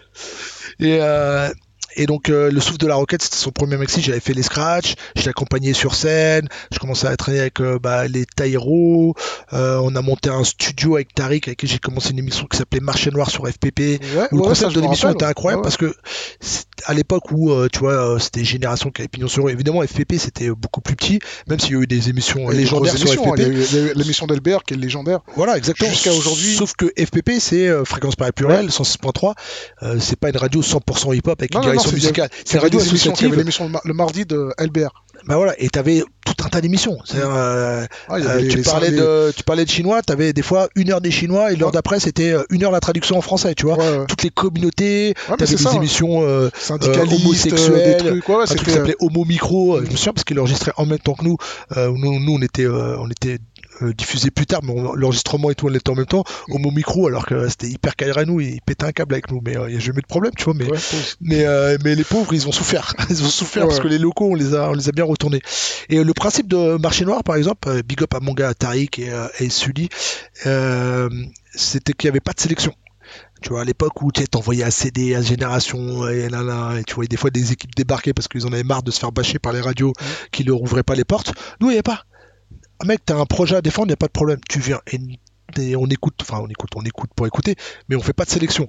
Mais quand tu viens, ça freestyle, frère. Ouais. Tu vois, c'est ça part, on va, on va annoncer, il y a pas de problème, on, a- on annonce ton projet et tout. Tu vois, t'es là pour défendre un projet quand même, mais, euh, mais après ça part en freestyle. Et c'était à Stalingrad, et t'avais tout le quartier qui était là, et tous les mecs du quartier qui voulaient rapper en même temps, Ouais. et t'avais euh, 50 personnes dans un, dans une pièce euh, pff, plus petite qu'ici, quoi, deux fois plus petite qu'ici, tu vois. Tu te rappelles en- Euh, bon, on a reçu pas mal de gens pas connus, mais on a reçu aussi des 113, des Rimka, des je sais pas moi, des, des mecs de l'époque, des Papy Fredo. On a reçu un peu tout le monde en fait, tu vois. Mais tout coup, ça avait ce mélange. Et euh, des fois, les mecs qui débarquaient à, euh, à 100, et les mecs qui, qui sortaient de leur banlieue lointaine et tout, ils venaient en équipe de ouf.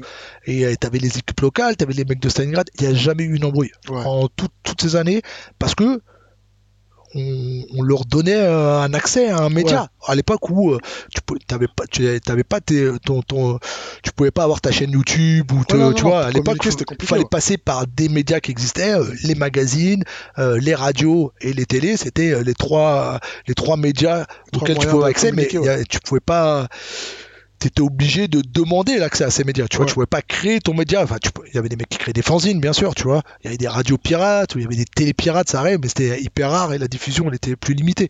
Mais avoir un, tu vois, Une radio qui une radio t'accepte et tout, tu vois. Et euh, il y a toujours eu cette forme de respect, donc euh, il n'y a jamais eu de, jamais eu d'embrouille. C'était une, c'était, c'était une bonne période. Donc ouais, avec Tariq, on, après, on a monté un studio, on a produit Tyro, on a produit euh, CDO qui sortait de Neochrome, Ouais. CDO Omar. Euh, donc, euh, donc ouais, je commence à faire un peu de là, prod. peu Là, on arrive en 2004-2005, tu vois. ouais. Le studio, il était, il était pas à Bastille? Il était à vois à Breguet-Sabin, ouais, exactement. il était, je vois il existe il toujours, hein, il est toujours. Ouais, je vois où il est. il- je vois exactement où il est en fait. Ah, il, est, il existe toujours. Mm. Tariq est toujours là-bas. Ah, il, ouais, ouais, il tient toujours les murs. Euh, jamais lâché. Euh, donc vraiment big up à lui. Moi, je suis, je suis un peu retourné l'année dernière dans le studio que j'ai lâché. C'est euh, c'est les mecs de Nouvelle École qui l'ont repris après. Et ils l'ont relâché. Enfin, ils ont ouvert un nouveau studio euh, l'année dernière. C'est pour ça que je suis retourné. Mais là, je pour écrire le livre, je l'ai, laissé à l'abandon. J'ai laissé Tariq tout seul euh, quelques mois. Et mais euh, je suis pas à l'abri de revenir euh, bientôt là, dès Ouais. que j'ai fini la promo. Mais bon, bref. Euh, en même temps, je commence vraiment à faire des contacts aussi parce que je monte en 2001, mais surtout 2002, mon site Bah, on tout dit, c'est avec un Ouais. 2. avec un 2 exactement. début de la DSL. Pince, Au le nom bien la- carré, tu vois. Ouais. J'étais quand, même encore matrixé. J'étais revenu après la période Kaira, tout ça. J'étais quand même revenu dans le rap carré aussi, quand même. Ça m'a jamais lâché le rap carré. Ça a toujours été ma Mais grosse, c'est grosse de là, passion. c'est de là que tout, parce qu'en plus c'est le début d'Internet. C'est le début. Enfin, c'est le début de la DSL où on est là tous sur MSN, Ouais, à truquer, ouais, à- ouais, ouais, exactement. à- et c'est de là que je te connais parce que à cette époque-là, il n'y a pas pas. ça. Bah, ça partit de cette- ce, ce- ce constat. Euh, C'est-à-dire que moi, j'allais sur des sites carrés et tout. Je me dis, putain, en France, c'est rien. Et comme moi, j'étais ingénieur informatique, Mm. euh, je savais coder, même si à l'époque, bah, pour monter le site, les premières versions, je l'ai fait en Flash. Bon, personne ne se souvient de Flash, mais c'était Adobe Flash. euh, tu pouvais faire des animations et des trucs de ouf à l'époque où c'était compliqué euh, sur Internet. Donc, je voulais faire un truc qui avait de la gueule de ouf. Ouais, Donc, je du me noir, suis- du rouge, du. Ouais, ouais, bah la deuxième version, carrément, il y avait le, ce qui avait marqué les gens, on avait fait un, un- il y avait une page de chargement, enfin, tu sais, tu- pour charger le site, ça durait deux ou trois secondes. T'avais un mec qui faisait du Seawalk et tout, on avait repris le Seawalk euh, de, comment il s'appelle, euh, merde, de- euh, du concert là. ouais, du concert de concert. Chronique 2001, Ouais. euh, de WC, De- de- WC. Dopsy. Dopsy, quand il fait son Seawalk, on l'a repris en loading, Ouais. et, et ça avait marqué donc c'était ouais c'était noir et rouge et je monte ce site euh, au début tout seul euh, je fais toutes les news tout seul Euh, après j'ai un gars qui m'aide pour, pour, pour le développement et qui était designer tu vois. Simon donc big up à lui aussi euh, et on bosse comme des fous pour le monter. Et à l'époque, il n'y avait rien, il n'y avait aucun site français. Euh, ouais, il y avait, il y avait Et le site de 45, le site de 45 scientifiques. Ouais, des sites de labels et tout Ouais. ça, mais des sites de news, il n'y en avait en pas. avait pas, ouais. Et à peu près au même moment, euh, alors euh, je sais pas te dire si j'étais le premier, en tout cas, à peu près au même moment, il y a Bouscapi qui arrive. Aime Gangsta. Il y a un, Avant Bouscapé, c'était Aime Gangsta. Et Gangsta, ça arrive juste, si, dans mon- dans mon bon souvenir, hein. Big up à Fif, big up à toi frérot. Yes. Euh, ça arrive un petit peu après, parce que euh, je, me, je, me, je, je me rappelle des débuts de Bouscapé. Ouais. Et je sais que c'était déjà, il y avait déjà, il y avait déjà 45 et il y avait déjà euh, Bounce to This parce que j'y allais. Il y Ouais, avait, ouais. euh, je crois que même 90, il y avait 90 BPM aussi un peu. Mais justement, ce que j'allais dire, le troisième que je me souviens qui, est- qui, qui arrive à peu près au moment, c'était 90 BPM. Tu vois, donc, euh, et là, c'était cool. Et du coup, je rencontre aussi plein de monde là, de, de, de, de l'industrie, tu vois, je- de, de labels, de, enfin, plein de gars d'activistes que je retrouve aussi, que je, re- je recroise, euh, qui me voient, euh, ils savent que je suis DJ, tu vois, je croise tout le monde, tu vois. Et je commence à faire quelques soirées, bah, tu vois, tu commences à, c'est du networking en fait, tu vois. Tu commences à rencontrer des gens et, euh, et je commence à faire des soirées à droite à gauche, tout ça. Je commence à connaître vraiment un peu tout le monde dans le milieu. Donc euh, c'est cool. Je fais plein d'interviews, plein d'interviews de rappeurs Quinry. Euh, J'ai des gars qui bossent avec moi sur le site. Euh, Snoop, un Belge, qui écrivait des, des articles et un gars qui s'appelait The Freenust acharné qui écrivait vraiment masse d'articles. On faisait beaucoup de gossip et tout à l'époque. Ouais. On faisait beaucoup de trucs. C'était cool. C'était une bonne époque. Et voilà. Après, ben sur Bond Study, je l'ai lâché au bout de quelques années, je l'ai redonné, euh, mais c'est pas c'est pas devenu ce que je voulais que ça devienne. Enfin, sur la fin, c'était plus du tout ce que moi j'avais imaginé du site. L'esprit, euh, l'esprit que tu avais mis au départ. Ouais, pas du tout. Mais euh, mais euh, mais je pouvais plus tout faire à la fin. Tu vois, j'y arrivais plus. Et puis même les gars qui bossaient avec moi, ils se sont retournés dans leur vie. Enfin, tu vois. Et comme et comme j'ai pas développé ce côté business. Euh, tu vois, j'ai pas, j'ai pas pris de régie pub, j'ai pas fait ces trucs-là et tout. Je pouvais pas payer les gens, j'ai pas monté une vraie structure derrière. Euh, T'as pas capitalisé j'ai dessus. pas capitalisé dessus parce que je- parce que j'étais toujours passionné par Ouais. le DJing. C'est-à-dire que dans ma tête, je faisais le site, mais ma vraie passion et mon vrai kiff et ce que j'avais vraiment envie de faire et d'exposer, c'était pas le site, tu vois. C'était c'était le DJing. Mm. Donc euh, dès que j'avais des opportunités dans le DJing et je commençais à monter, euh, c'est c'est là-dedans que j'allais quoi. Ouais. C'est là-dedans que j'allais. Et jusqu'à euh, cette rencontre, je pense aussi une autre rencontre qui a changé ma vie euh, par rapport à 106.3. Enfin, un jour, on fait l'anniversaire de la radio, il y a tout le monde. Et, euh, là, moi, j'écoutais, je dis, beaucoup de, musique du sud des États-Unis. Et, euh, et à l'époque, il y a Serato, donc je peux enfin en mixer parce Ouais. que tu pouvais pas avoir les, Les Scuds. les scuds, tu vois. Je me souviens, j'étais parti faire un voyage à San Francisco en 2001. Là, j'étais tombé sur un mec, un DJ, je me rappelle plus comment il s'appelle, euh, de, de, de, de- de- d'une grosse radio là-bas et qui avait un record pool. Il m'avait fait plein de scuds direct. J'avais fait une mixtape que personne ne pouvait faire à l'époque, Ouais. tu vois, avec, euh, avec les premiers Lil Jon que j'avais en vinyle et donc personne n'avait, que personne ne mixait, tu Ouais. vois. Les premiers Ludacris, tout ça et tout, tu vois. J'avais fait une mixtape de, de ouf parce que fallait avoir le scud, euh, le vinyle, tu Ouais. vois. Et tu les trouvais pas euh, en France. C'est très très très dur de les trouver, tu vois. Jusqu'à ce que les premières CDJ arrivent et jusqu'à ce que Serato arrive en 2004, où là, boum, ça y est. Alors, aller trouver les MP3 et tout, tu vois. Mais, euh, mais là, je commence à pouvoir mixer des trucs que je pouvais pas mixer avant. Mm. Et là, je me mets à, vraiment à fond à mixer du, du, du dirty que j'écoutais, je te dis, depuis les années 90. Les premiers, les premiers Cash Money, les premiers No Limits de Master P et tout. Ouais. J'écoutais ça. J'avais des cassettes vidéo. Je ramenais aux États-Unis et tout. Mais, mais t'en avais pas beaucoup qui arrivaient ici, quoi. Là, encore moins en Scud. Et là, à l'anniversaire de la radio, je commence à faire une grosse session euh, dirty euh, et, euh, et un gars qui est là, un autre DJ, tu vois, que je connaissais pas et qui s'appelle Widim. Et là, Widim, il, il me voit mixer et tout, il vient me voir direct, il fait putain frérot, j'avais jamais entendu un autre DJ que moi jouer ces sons-là et tout. Euh, c'est ouf, comment ça se fait et tout. Donc euh, je lui explique et tout que je suis à fond. Il fait putain, moi je dis, je, je kiffe trop ces sons et tout, ça me rend malade. Euh, J'ai un pote à Wam, euh, alors je sais plus si, je me rappelle plus très bien s'il venait d'ouvrir ou s'il allait ouvrir un bar, premier bar hip-hop à Paris, qui s'appelle le 21 Soul 21 Bar, Bar, qui existe qui toujours, existe tu vois, toujours. qui est toujours là, même s'il a eu, il était moins hip-hop à un moment, il avait, ça a beaucoup été, euh, beaucoup été caribéen euh, Ouais, mais pendant c'est une ça, mais c'est période. pour ça que ça tue. je Ça, crois C'est le en même temps, donc c'est le Ouais, oui, oui, bah pas de problème. Mais à un moment, c'était vraiment, c'était full caribéen. Il y avait un peu moins de hip-hop. Euh, je crois qu'ils reviennent un peu au hip-hop, mais euh, c'est vrai qu'il est très brandé caribéen maintenant. Mais c'était, euh, en tout cas, à l'époque, c'était annoncé comme un, comme un bar Bah, hip-hop. Ouais, ouais, tu c'est vois. ça au début, ouais, avec. Et donc euh, je commence à jouer, euh, il m'invite à jouer là-bas, euh, ça s'entend bien, je m'entends bien avec Rodolphe le boss, Ouais. il me propose une résidence le jeudi, donc moi j'étais le jeudi, Woody m'était le vendredi, et Bussai je crois qu'il était le samedi, donc Bussai ouais c'était très euh, reggae ouais. et tout, et reggae dancehall. Et, et de là je fais pas mal de rencontres aussi, tu vois, des gens qui viennent au bar, qui voient... Et moi j'étais un des premiers aussi à l'époque à mixer assez vite, c'est-à-dire à laisser pas longtemps, Pas longtemps les les morceaux. Ouais, ouais, le- À l'époque le- où tu laissais 2-3 minutes, Mm. tu laissais des fois. Voilà, en, en général, ça, souvent, ça commençait souvent par un couplet, un refrain, Ouais. et des fois les gens laissaient un couplet, un refrain, un couplet, un refrain, tu vois. Euh, moi, je laissais un couplet, un refrain, et même des fois, euh, je laissais que un refrain, tu vois. Le moment chaud et tout, et j'allais assez vite euh, à mixer.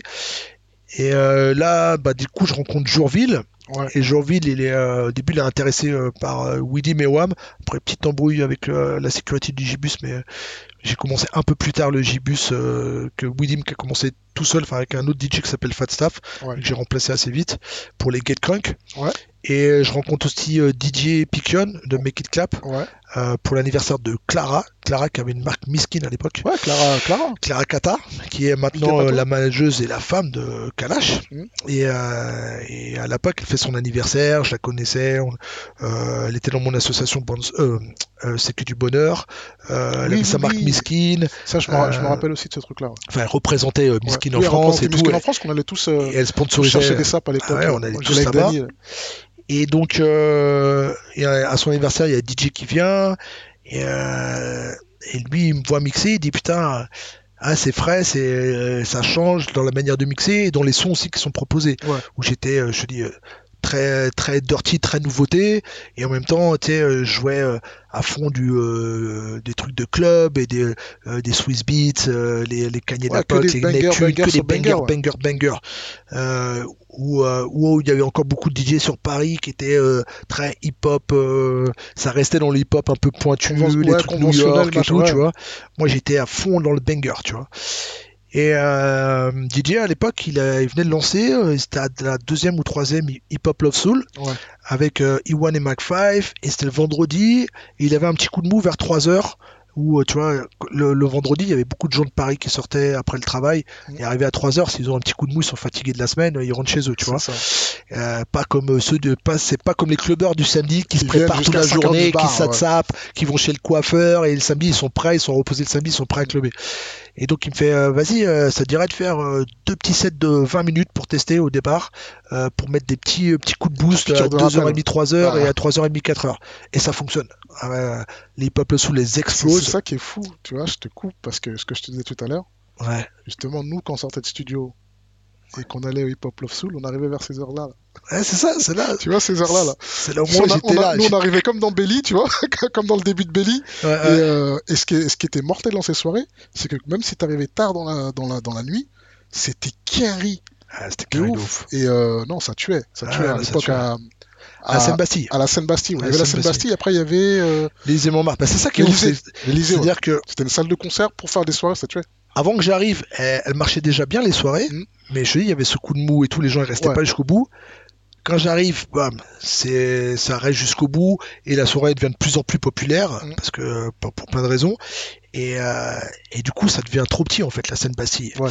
Et, euh, et là donc euh, mes Kid Club, D- euh, DJ Pickon et, et Omax à l'époque, tu vois, Ouais. qui, était, qui était encore associé à DJ, euh, font le pari de- d'emmener le truc à l'Élysée Montmartre, tu vois. Et ils font l'Élysée Montmartre, je me rappelle plus c'était quand la première, 2006, 2007, je me rappelle plus exactement. Et euh, c'était la première soirée hip-hop à l'Élysée Montmartre. Mais l'Élysée Montmartre c'est big, Ah, c'est énorme. tu vois. Ah, et si c'est- tu passes de la c'est salle concert, quoi. où t'as, euh, c'est quoi, 300 places à Mm. tout casser, tu vois. Et c'est vrai qu'il y avait du monde dehors et tout, c'était la folie. À un truc où t'as 1500 places, tu vois. Mm. Et là, ça cartonne de ouf, mec. Parce que c'était c'était un c'était un c'était un bail en même temps parce que si on parle de communauté je crois que la première commune des Ressois vraiment hip hop c'était c'était un peu dans les dans Ah ouais, un ouais, peu dans ces trucs là tu vois tout le monde a, tout le monde a suivi en fait tout, le monde a suivi. tout le monde a dit les gens sont venus avec leurs leurs amis et tout ça et ça Ah ouais, mais c'était et, comme c'était, il y avait une- un petit effet rareté Ouais. par rapport au Gibus justement en même temps où t'avais tous les vendredis samedis Ouais. et c'était charmé parce que tous les vendredis samedis au Gibus t'avais une soirée hip-hop et c'était le seul club à Paris où t'avais des soirées hip-hop Mhm. tous les vendredis samedis avec des bons DJ, Ouais, euh, tu vois, euh, avec des guests et des moi je me rappelle guests. de Clinton Clinton Sparks Clinton Spark qui était venu. euh, euh, pff, tous les DJ qui un étaient venus. des un, un des premiers DJ aussi que je voyais mixer très vite très euh, Ouais, ouais. Il, te met l'intro, il te met de l'intro d'un morceau, il passe à un autre truc et ça tue en fait. Ah ouais, il, il- il était très fort. Après, des- il y a des DJ euh, Carré, c'était un peu pété. Hein. Ouais, Comme ouais, les. DJ Clou et tout, tu vois. euh, sur mixtape, il on, parle, il on avait les il DJ Clou, mais quand ils l'ont fait venir, on a fait Oh ouais, les- il est parle pété beaucoup, en fait. Clou, c'est pas. Bon, bref. Et, euh, mais Gibus, ouais, ça fonctionnait de ouf. Ça avait une résonance dans toute la France. Moi, à l'époque, j'étais booké, comme j'avais les Get Crunk, les Godswag et tout. Il y avait des. Il y avait des mecs de toute la France qui venaient le week-end juste pour aller au Gibus. Euh, vendredi, samedi, ils étaient là. Tu les voyais parce qu'ils arrivaient à minuit. Alors que les Parisiens, ils arrivaient à 1h, une heure et demie, 2 heures, tu vois, tranquille. Mais à minuit, ceux qui avaient pris leur billet, qui avaient pris leur hôtel, qui avaient payé pour venir sur Paris, pour, euh, pour, euh, pour, pour le Gibus, bah, c'était, ils voulaient profiter de leur soirée. Donc c'était Ouais. dès minuit. Alors, c'est, ah ouais, c'est ça le Gibus? Pas terrible, en fait. Et après, t'as le flow qui arrive et ça part en bordel. T'avais des danseurs aussi qui venaient. Ouais. Euh, les Twins, ils Bah, venaient- ils ouais. parce que nous, on, le- on leur interdisait de danser à partir de 2 heures. Parce que nous, en tant que DJ, le but, c'est de faire euh, danser les gens, Mm. tu vois, euh, qu'ils soient dans l'ambiance, euh, qu'ils oublient tout, qu'ils soient, qu'ils se lâchent, tu vois.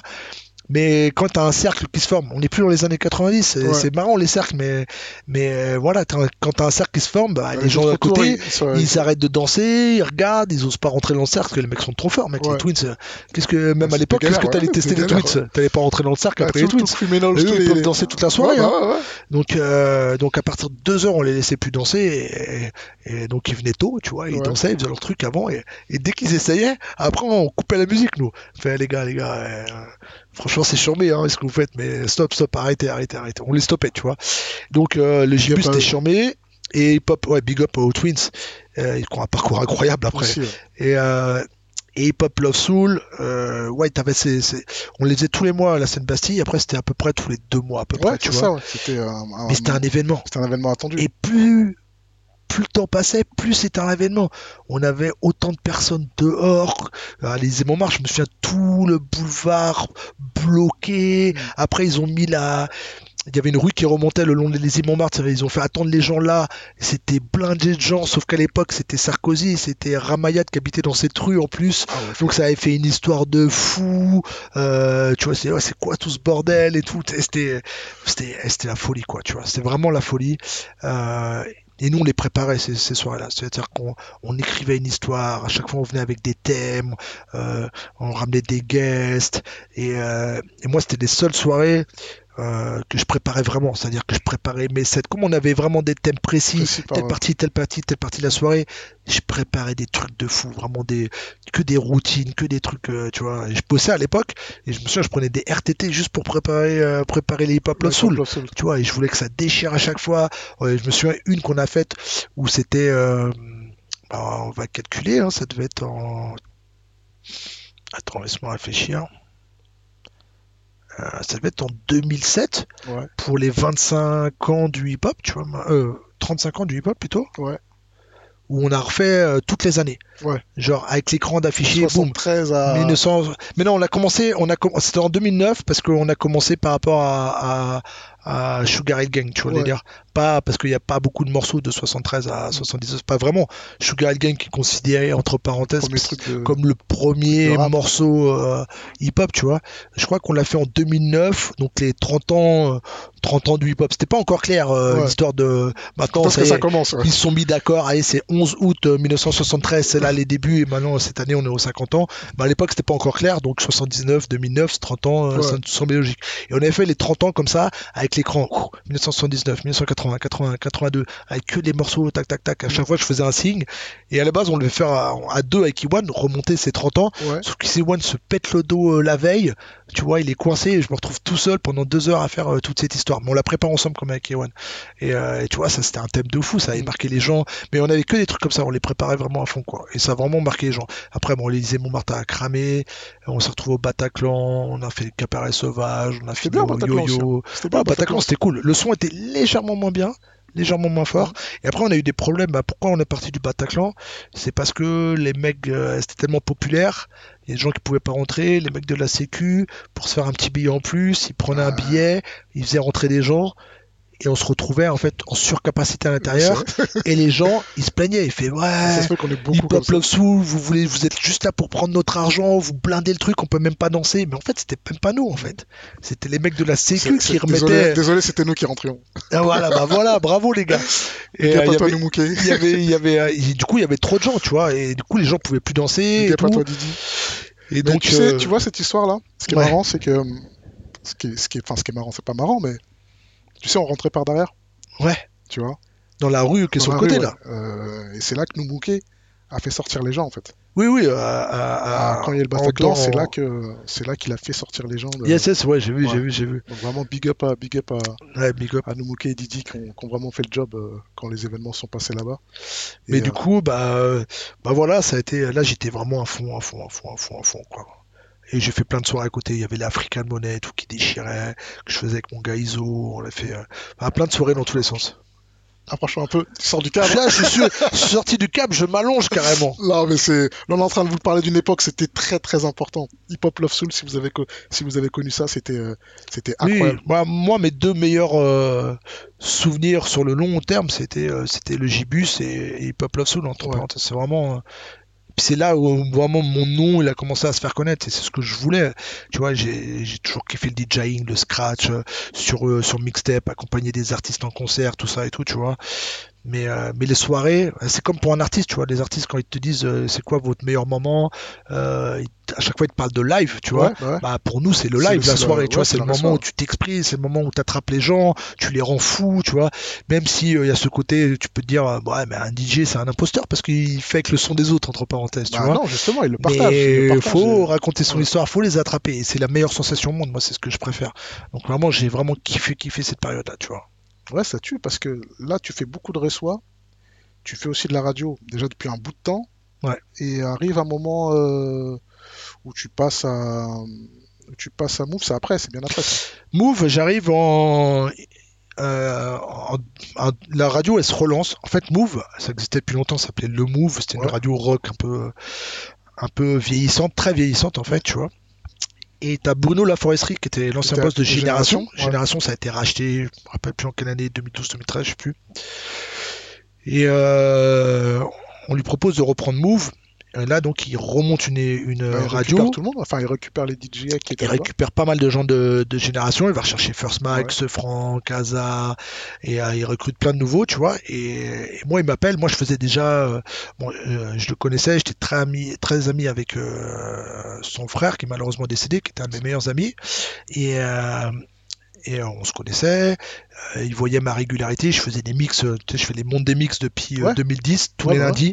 Le principe du monde des mix, c'est tous les lundis, vas-y, t'as un mix d'une heure pour te motiver pour la semaine, tu vois.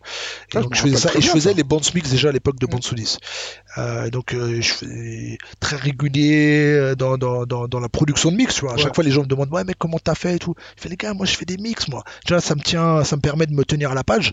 Tu vois, c'est-à-dire toutes les semaines, je fais mes devoirs en allant cherchant une nouveauté et en faisant des mix et en restant à l'affût tu vois et puis en même temps bah les gens ils kiffent hein. il y a des gens euh, s'ils ont pas leur monde des mix euh, ils m'envoient des messages. Qu'est-ce qui se passe là bail donc euh, donc voilà Move se monte.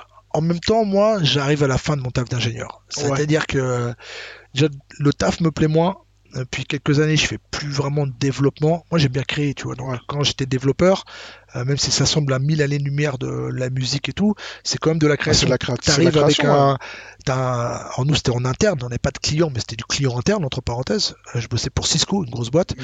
Euh, ils, ont ils ont un problème, ils vont voir les ingénieurs et nous on leur propose on, écoute tous les paramètres et on propose une solution et après on, la code tu vois.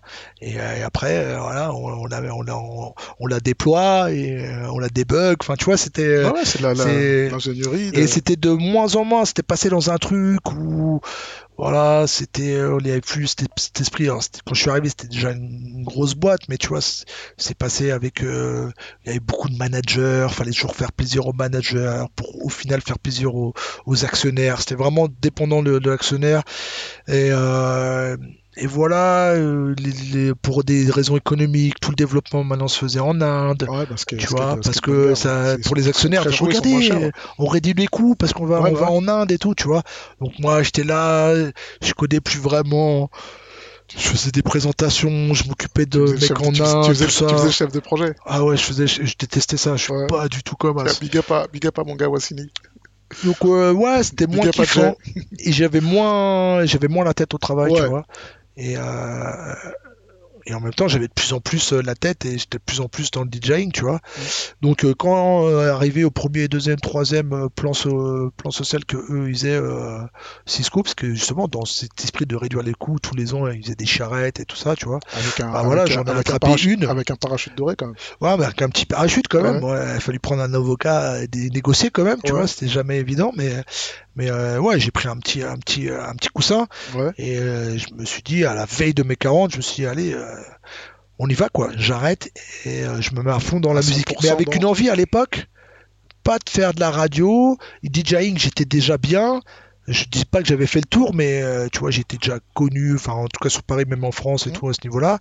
J'avais envie de faire, j'avais envie de faire de la prod, tu vois. Ouais. J'avais mon, mon gars, DJ Snake, tout ça, up qui à faisaient de la prod. Ouais. À l'époque, je m'étais un petit peu ouvert aussi musicalement. Alors j'ai toujours été à l'écoute de toutes les nouveautés, comme tu as pu le voir avec le Dirty et tout ça. Mais euh, dès 2010, je commençais, euh, ou même peut-être un peu avant, je commençais à mettre des trucs euh, un peu dubstep. En plus, c'était sur les mêmes BPM que, que tout ce qu'il y avait de Lex Luger, Rick Ross, tout ça et tout. Ouais, ouais. Donc je mélangeais avec du dubstep, les Skrillex qui arrivait, Ouais. Diplo qui arrivait, euh, Snake et Alesia et toute son équipe qui commençait à faire des trucs, tu sais, qui nous parlaient, qui étaient, euh, maintenant on, arrive, on appelle ça un peu urbain, même si s'il y avait une touche de électro, tu vois, et j'ai- mais ça restait, je sais pas, il y avait un truc, ça, ça nous parlait en fait, ouais, tu vois. ouais, ouais, mais Donc je commençais à mélanger les trucs dans mes mix, je commençais à tout mélanger euh, en soirée quand je pouvais me le permettre, mais ça dépendait des endroits, tu vois. Si, j'allais au nouveau casino où tu avais un public plus ouvert, plus mélangé, là je pouvais me permettre de me lâcher. Euh, à une Hip Hop Love Soul, je pouvais pas passer un, un- un dubstep, tu vois. J'ai déjà essayé une ou deux fois, ça s'est passé euh, moyen, tu vois. Mm. Donc euh, et j'avais envie, tu vois, je voyais Snake qui cartonnait, euh, j'avais envie de faire de plus en plus de prod, qui fait tout ce que tout ce tout ce truc là. En fait, il y avait toute une effervescence de, de 2011, 12, 13 jusqu'à 2015, 16 en tout cas, où, où- qui m'a rendu assez assez ouf, tu vois. Et je me suis dit ouais, j'ai envie de faire de la prod et tout, tu vois. Et là, il y a le projet Move qui est arrivé en fait, mais vraiment par hasard, c'est-à-dire que novembre 2014, euh, je- voilà, c'est fini Cisco, mais j'avais mon trois mois de préavis. Ouais. Euh, décembre 2014, euh, Bruno Laforesterie m'appelle et il me dit euh, Viens, on- t'es chaud pour Move Boum, on fait les photos, machin, truc, le truc qui se lance en février. Et tu vois, sans que ça soit calculé, c'est peut-être la synchronicité, je sais pas, sans que ça soit calculé, le- un jeudi matin, je sais plus, 6 février 2015 ou je sais pas quoi. Le matin, je rends mon badge Cisco, l'après-midi, je récupère un badge Radio France. Que ça fait partie de Radio Ouais, France, bah tu ouais, vois sans que rien soit calculé en fait, tu vois. Et du coup, euh, je commence à faire de la prod. Au départ, Move c'était assez léger, je faisais une émission par semaine, mais euh, très vite, je commence à faire des émissions en direct et au bout d'un an et quelques, ils me proposent de faire une quotidienne. Et donc là, je me retrouve en- où là, avec euh, même si j'avais déjà fait de la radio et tout, j'ai quand même tout à apprendre. Tous les mecs qui sont là, c'est des animateurs euh, chevronnés, qui ont fait des écoles de radio, tu vois. Euh, ils ont fait le Studec euh, tous, tu vois. Il y a, que Wham et Sefran, Force Mike qui, sont issus du hip-hop. Tous les autres, c'est des mecs du Studec, tu vois. Et du coup, bah, quand on commence la quotidienne, qui s'appelait Snap and Mix, la première que j'ai fait avec Romain et Salma, bah, là, ça me prend toutes mes journées, ça me prend beaucoup de temps d'apprentissage, d'écrire, on écrit toutes les, on écrit toutes les séquences, on invente des jeux, on écrit Mhm. plein de trucs, on fait plein de choses.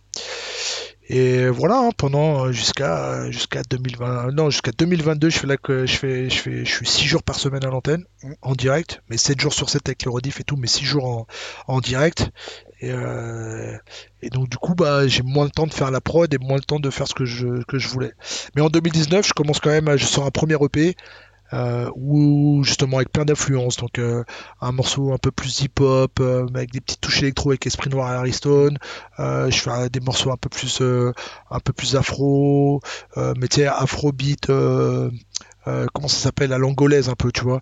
Euh, je fais des morceaux un peu plus dubstep. J'essaie de toucher un petit peu tout. Il y a même un morceau un peu Naija tu vois. Euh, mais trop diversifié en fait. Comme je suis pas quoi. identifié, Ouais. toutes mes influences, tout Ouais. ce que j'aime et tout, j'essaie de tout mettre dans le P, mais du coup pas facile à vendre parce que quand t'as un artiste connu et tout, tu peux te permettre de faire plein de trucs, mais quand tu essaies de t'établir, c'est peut-être euh, trop compliqué aux gens qui ont besoin de te mettre dans une case Ouais, au début, tu vois. Euh, Donc, euh, mais en tout cas, je l'ai fait, ça, ça, ça fonctionne. Surtout le morceau avec euh, un morceau avec Esprit Noir et Reston, il, Ouais, il me a un petit buzz et tout, il était cool. C'était vraiment différent. Euh, un bon buzz, il avait bien commencé et tout. Je me suis retrouvé dans, dans Fresh Rap, euh, tu vois, je me suis retrouvé en tendance, tout ça sur Spotify, tout c'était cool. Mais après, les radios ont pas su. Il y avait encore besoin de l'appui des radios, en tout cas à l'époque, pour rentrer en playlist, tout ça et tout. Et, euh, puis voilà, puis après j'ai fait d'autres EP, j'ai continué la prod avec euh, Davassi notamment, j'ai fait deux EP avec lui, j'ai fait des morceaux avec Madran, et voilà, on arrive au livre après, hein. Ouais. ça passe vite, hein. Et pendant ce temps-là, il y a, il y a eu des enfants, il y a eu d'autres c'est Kids, ça, c'est ça, là. Ça aussi, c'est. euh, Mon Dieu, on n'a pas parlé, tu vois, Ton- parce ton que je reste côté- professionnel. ton, ton côté Soninke Non, parce que c'est important. T'as Euh, combien d'enfants, frérot? J'en ai six. T'en as 6 Ouais. Non, t'es Soninke, en fait. Ouais, possible, possible. Euh, ouais. Bambara et Manjak. Ouais, c'est. Dieu les bénisse tous, en tout cas. Parce qu'on Euh. les voit, en plus, dans les... Dans les euh, dans- sur les réseaux, ils sont tout mignons. Le ils jeu, sont- le jeu là, faut pas, faut pas chanter, faut pas danser, tout ça. Ah, c'est- c'est- euh, C'était cool. Ça dead. Mais je les mets moins sur mes, euh, sur mes réseaux, mais, Mhm. euh, mais là ça valait le coup et tout. Je me suis dit, on va bien se marrer. Et eux, ils sont bien marrés. T'as vu, ça a, apporté, euh, ça a apporté beaucoup de bonheur aux gens, je pense, Ah non, mais ça séquences. tue, ça tue, et c'est surtout incroyable de comment tu, comment tu concilies la, la vie de grande famille et, et, et tout l'univers de la musique en même temps. euh, Ça c'est pas facile. Ouais, Ma vie sentimentale est un peu chaotique quand même. euh, Ouais. je te cache pas. c'est les enfants le principal, c'est pas les femmes. Donc je me concentre sur les enfants pour eux ils soient bien et que je sois toujours là pour m'en occuper, tu vois. Euh, mais c'est vrai. En fait, euh, j'ai ma vie sentimentale, elle est elle est biaisée par par cette passion que j'ai pour le DJing. C'est-à-dire que euh, je suis là, je suis présent. Vois, j'estime, je pense, être un mec, tu vois, honnête, droit, tu vois, qui essaie de faire les choses bien, tu vois, pour sa famille et tout ça. Mais je suis tellement passionné par mon truc que il y a, il y a, je sais pas, une soirée, un truc qui va arriver dans ma vie et mon cerveau, ça y est, il est focus à, à 2000% sur ce autre truc Ouais. et je laisse un peu de trucs euh, de côté. Et des fois, j'ai des priorités, tu vois, qui sont pas les mêmes parce que mes priorités, c'est euh, c'est la musique, c'est euh, c'est le DJing, c'est tu vois. Et Ton euh, hustle, ton hustle quoi aussi. C'est aussi Hmm? ton- quelque part, c'est aussi ton hustle, donc c'est. euh, ouais, bien sûr, euh, c'est aussi mon hustle, donc c'est aussi mon, ma manière de quoi. vivre. Ouais. Mais au-delà de, du hustle, c'est vraiment la passion qui me bousille, tu vois, qui me fait faire des choses que les, euh, ah, j'allais dire les gens normaux, mais c'est pas ça. Mais en fait, les gens qui sont dans une vie active Classique. euh, classique, moi j'appelle ça souvent le civil. Tu ouais, vois, ouais, euh, non, mais c'est, on, on est euh, beaucoup à dire ça. Ouais, j'appelle ça le civil, ont du mal à comprendre en fait, tu vois. Eux, ils sont sur des priorités de vie, euh, je sais pas, plus terre à terre. Tel jour, faut qu'on aille faire les courses, il y a tel truc à faire, attention, parce qu'il y a, il y a, je sais pas, tu vois, des trucs plus Ouais, terre à terre, mais- on va dire, tu vois, où ils pensent aux, aux vacances, à tel moment et tout. Moi, je m'en bats les couilles de ça, tu vois. Y a pas de problème, je fais mes, je fais ma part dans la maison, je fais mes trucs et tout, tu vois. Mais je pense même pas euh, aux prochaines vacances. Je me dis justement, euh, tiens, qu'est-ce qu'il va y avoir entre temps comme euh, trucs qui vont me faire kiffer euh, euh, dans, dans, dans, dans ma passion, tu vois. Qu'est-ce que je vais pouvoir faire qui va me, qui va, qui va me faire encore plus avancer dans ce que, dans ce que je veux faire. Donc, euh, et je pense, et je pense que c'est pour ça que euh, il y a beaucoup de, euh, tu vois, euh, des acteurs de cinéma ou des mecs dans la musique sont souvent entre eux. Ouais. Parce que je pense qu'il y a, que quand t'es un petit peu dans ce business, business là, Que et tu quand on se, et que aussi, que tu peux capter les, les concessions que tu as à faire à certains moments, tu vois. Je pense pas que, tu vois, un mec qui est dans le cinéma, il doit partir trois mois sur un tournage. Tu vois, s'il a vécu quelqu'un qui le capte pas, Ah, pas, ils vont pas, ils vont pas comprendre, Ouais. tu vois. Il faut, il faut le capter, tu vois.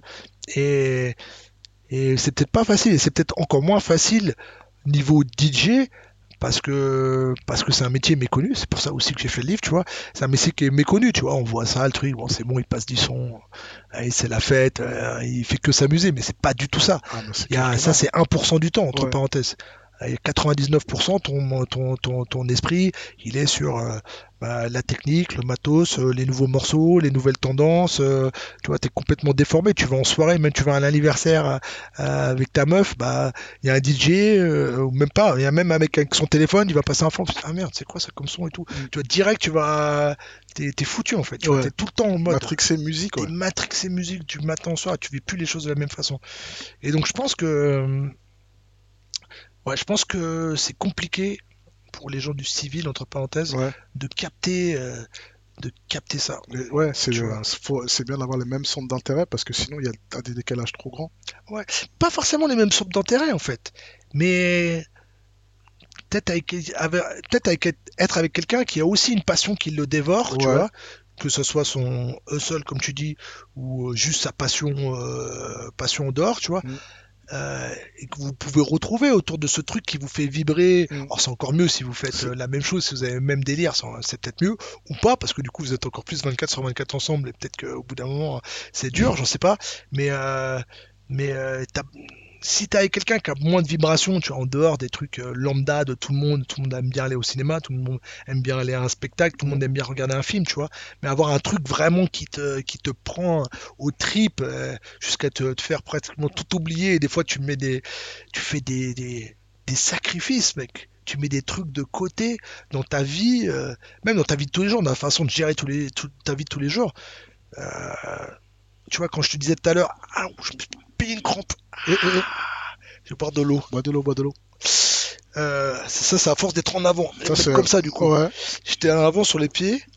Ah euh, Quand je te disais tout à l'heure, pour Bande Soudis, où j'ai pas eu ce côté euh, entrepreneurial et tout, où j'ai pas cherché à, à capitaliser sur le truc, tu vois. Euh, et des fois, c'est pareil dans la vie de tous les jours. Alors ça, c'est peut-être juste moi, tu vois. Mhm. Je sais que, euh, tu vois, un mec comme Cut Killer, il a tout de suite eu ce côté euh, carré entrepreneurial. Parce qu'aussi, quand il a, il a fait... euh, il a vu ses pères le faire aux États-Unis, tu vois. Font Et il a vu, euh, eux, c'était naturel de, de, de vivre de sa passion et en même temps de, de, d'en faire un de, business, hus- quoi. de hustle, tu vois. faire un vrai business. Et c'est vrai que j'ai trop mis le côté passion des fois en avant, tu vois. Mais bon, bref, je sais même plus pourquoi j'ai dit ça. Parce qu'on parlait de justement la, les, les complications qu'il peut y avoir dans la vie de couple. Quand t'es pas sur la même longueur Ah ouais. d'onde, quand t'es pas, euh, quand toi t'es plus passionné que la personne avec qui tu es, quand t'es plus, euh, bah, surtout ouais, quand t'as, t'es animé par des centres d'intérêt et la personne en face n'a pas forcément elle-même de centre d'intérêt, Ouais. ce qui fait que ça fait un, bah, ça fait un décalage en fait dans la Ouais, peu, communication, dans le quotidien, dans le. Ouais, Ah, tes priorités sont pas les mêmes. C'est ça. C'est, c'est ça le problème. Après, bah, les enfants, bah, c'est pas pareil pour les enfants, tu vois. Eux aussi, ils sont dans leur centre d'intérêt, leur centre Ouais. d'intérêt d'enfant. Ouais. tu vois. Donc euh, ils kiffent euh, tous les moments qu'ils passent avec papa, mais en Mhm. même temps, euh, ils veulent ci, ils veulent ça, ils veulent faire ci, ils veulent faire ça, tu vois, ils sont dans leur délire. Mhm. Ils ont plein de micro-passions comme Ouais, ça, et bah, c'est qui... c'est- les enfants. Moi, c'est ça que j'aime bien chez les enfants. C'est là que je me retrouve plus limite avec les enfants, Mhm. tu vois, parce que limite on se comprend mieux. Parce que euh, eux aussi ils rentrent à 100% dans Bah un ouais, truc. c'est ça, ouais, c'est euh, l'innocence de l'enfance, l'insouciance où tu ah, ouais, c'est ça, c'est à ça. fond dans un bail. euh, Exactement. Bah moi aussi, eh, je suis à fond dans mon bail, euh, tu vois, comme un enfant. Donc, euh, et avec des adultes plus responsables. Je suis responsable, tu vois, je m'occupe grave de mes enfants tous les jours même. Tous les jours, tous les jours, je, je les accompagne des activités, je fais les trucs et tout, on fait les trucs ensemble.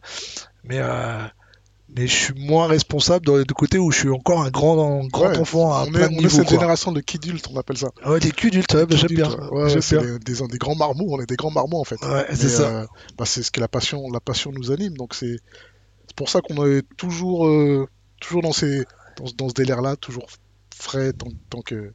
Je sais pas Ah comment dire. Ah mais si des fois je repense à je pense quand même à ma vie, je fais un petit peu de je prends un peu de recul quand même, Mhm. tu vois. Et c'est vrai que j'aurais pu être financièrement beaucoup mieux euh, euh, plus posé, moins fatigué, tu sais, moins à courir après toujours des trucs et tout, Ouais, tu vois. C'est plus, passio- c'est plus Mais- passionnant de. de... Allô là, Allô Il y a Jay-Z, Beyoncé. Ah, tu, fais la, tu, Ah, fais la, tu fais la première partie vendredi. c'est ça. Mais au-delà de, de Non, mais c'est un exemple. Ça bah ouais, au-delà de tue. ça, évidemment, ça, ça fait kiffer. jusqu'à aujourd'hui, c'était en 2018. Ouais, Jay-Z Beyoncé, qu'on m'a proposé ça. Et jusqu'à aujourd'hui, on m'en parle tout le temps et tout. c'est incroyable. ça fait kiffer de incroyable. ouf.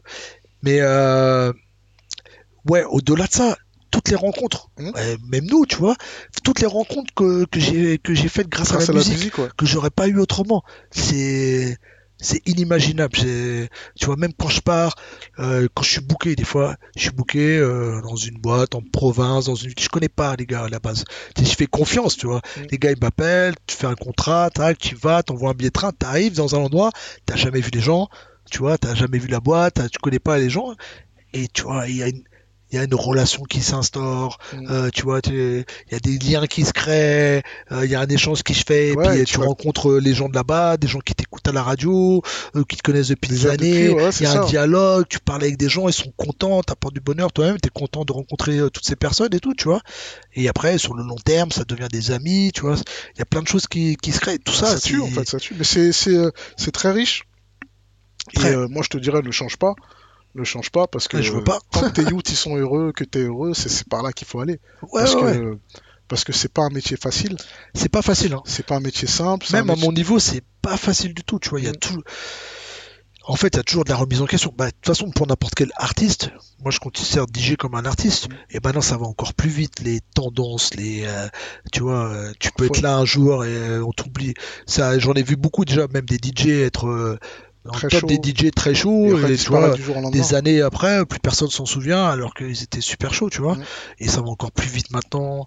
Euh, euh, toutes les trends, tout le niveau musical, tout, c'est un mouvement perpétuel. Faut Ouais, toujours c'est être ça à qui la est- Justement, page. c'est ça qui est bien, c'est que si quand t'es dedans et que tu le vis à 100%, Mm, bah mm. t'es jamais largué au final.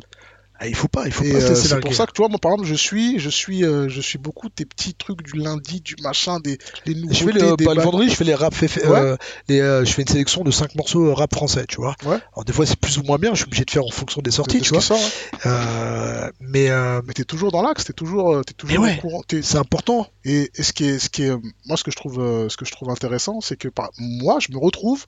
Qu'est-ce qui est sorti là cette semaine? Si je demande pas à ma fille, parce que c'est elle qui écoute du rap français, elle a 14 ans. Elle est dans Favé, dans tous les bails de, de Ouais, L2B, ouais, ouais. de tous les tous les Gremlins là, tous nos tous nos, nos- je kiffe en plus parce que c'est chambé. Moi c'est ce que j'ai à la maison toute la journée, tu vois. Ouais. Et quand je veux savoir ce qui se passe, je vais sur ta page, je regarde, hop, 1, 2, 3, 4, 5, c'est bon.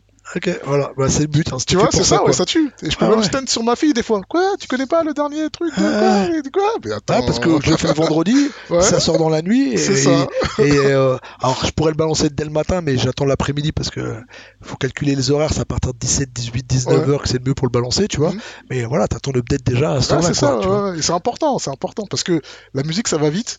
On consomme Ouais. différemment. On, Ah ouais. on aime beaucoup quelque chose et on lâche très vite aussi. Ah, mais même en soirée, hein, ça a changé, hein, tu vois. En soirée, avant, tu faisais, euh, je parlais des pop love soul, on faisait des sessions, on faisait des thèmes, tiens, un thème qui durait une demi-heure, on faisait un focus, euh, je sais pas, Jay-Z pendant une demi-heure. Mm. Ça saoulait pas les gens, Jay-Z pendant une demi-heure.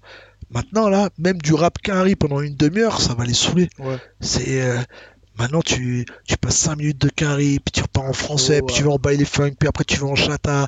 Mais tu vite, avant, Ouais. c'est pareil, tu faisais euh, 20 minutes de dancehall à un moment ou une demi-heure. Maintenant, faut aller plus vite, mec. Ouais. Faut, euh, tu vois, faut.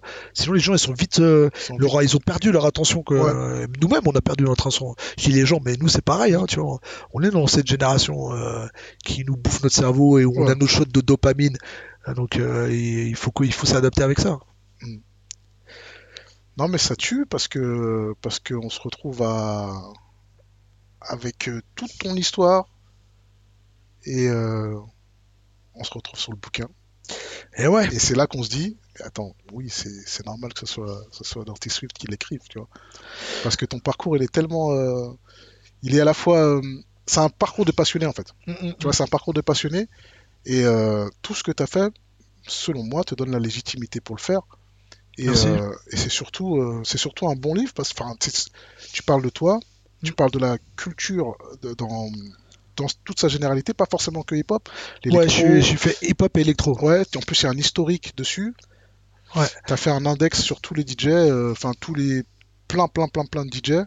Euh, donc tous les tout, plein de potes qui sont dedans, hein, dont DJ Stretch, big up à toi. Et, euh, et ça tue parce que c'est complet. Ouais, euh, il y a des belles photos. Ouais. C'est euh, c'est vraiment vraiment vraiment un bel objet. Je vous le dis, ça va être euh, c'est ce qu'il faut offrir à Noël. hein. Si vous savez pas quoi offrir à Noël ou même si vous savez quoi offrir à Noël, Ouais, euh, il faut le, il faut le reprendre. Ah, culture mais ça, ça s'adresse pas que aux DJ en fait. Bah, c'est ça, c'est-à-dire que ça, par exemple, tu, tu culture DJ, tu sais pas trop de quoi ça parle, tu le prends. Ouais. Et quand tu vas le lire, ça va être, ça va te sembler logique en fait, parce que tu as, une partie biographie.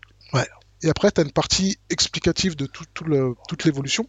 Toute l'histoire tu du le lis comme un-. Ouais, tu Ah, lis comme lis un comme bon une histoire. de- Ouais. Parce que c'est, Ouais. même j'ai fait à ça, à la fin de chaque chapitre, t'as un petit peu l'annonce du projet. J'ai écrit un peu comme une série presque. T'as Mhm. envie d'aller au chapitre. Alors tu peux lire dans n'importe quel sens, tu peux prendre des infos Ouais. dans n'importe quel sens, tu peux piocher évidemment. Mais si tu lis dans l'ordre, tu vois, tu vas avoir le truc. ah ouais, c'est. T'as envie de voir la suite, tu vois, euh, l'épisode Ouais. suivant. c'est Donc bien euh, fait. l'évolution, l'évolution du métier, dit toute l'histoire. Euh, et en fait, il y avait tellement de choses qui n'avaient pas été racontées. Et le métier, il est tellement méconnu Mm. que tu- je voulais en parler, tu vois.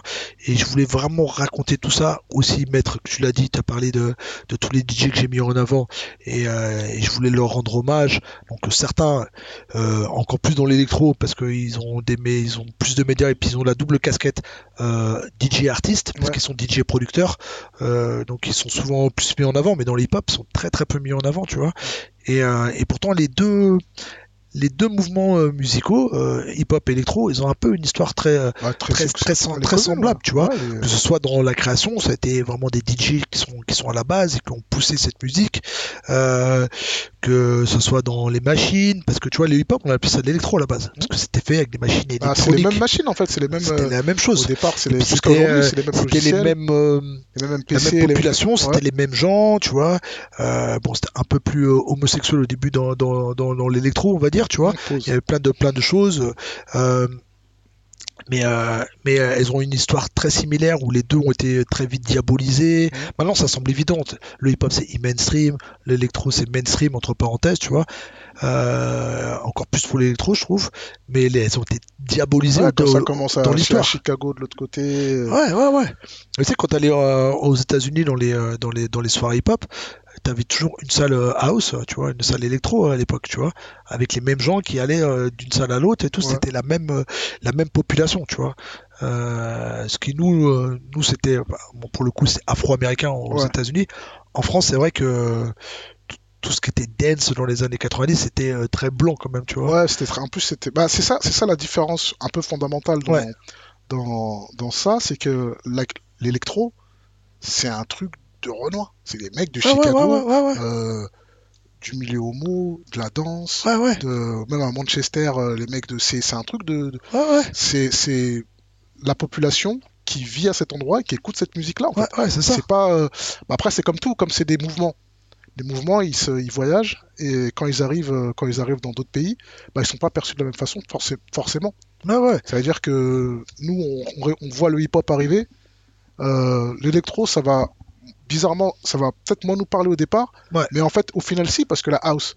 La house, euh, moi, tous Ah mes ouais. potes danseurs, Bien sûr, des bah oui. Wanted, Wanted Pussy, tous les- tous mes potes, bah ouais, donc bien sûr. c'est la, la house, c'est un truc de. Ah ouais. Mais nous, ce qui arrivait en mainstream, c'était vraiment de la dance, quoi, vraiment, à l'époque, la- tu la- vois. Donc forcément, euh, Eurodance, euh, ce qui nous, On a écouté, faut pas faire style, hein, les mecs de notre génération, on a tous Bah, écouté. bien sûr, bien sûr, on a des petits trucs, euh, donc, comme on dit, les morceaux honteux. euh, Non, non, il n'y a aucun morceau honteux. Ok, ok. Ah, Pop, Jam, tout ça là? Non, non, non. Ah. Ah non, si, on aimait bien, on aimait bien.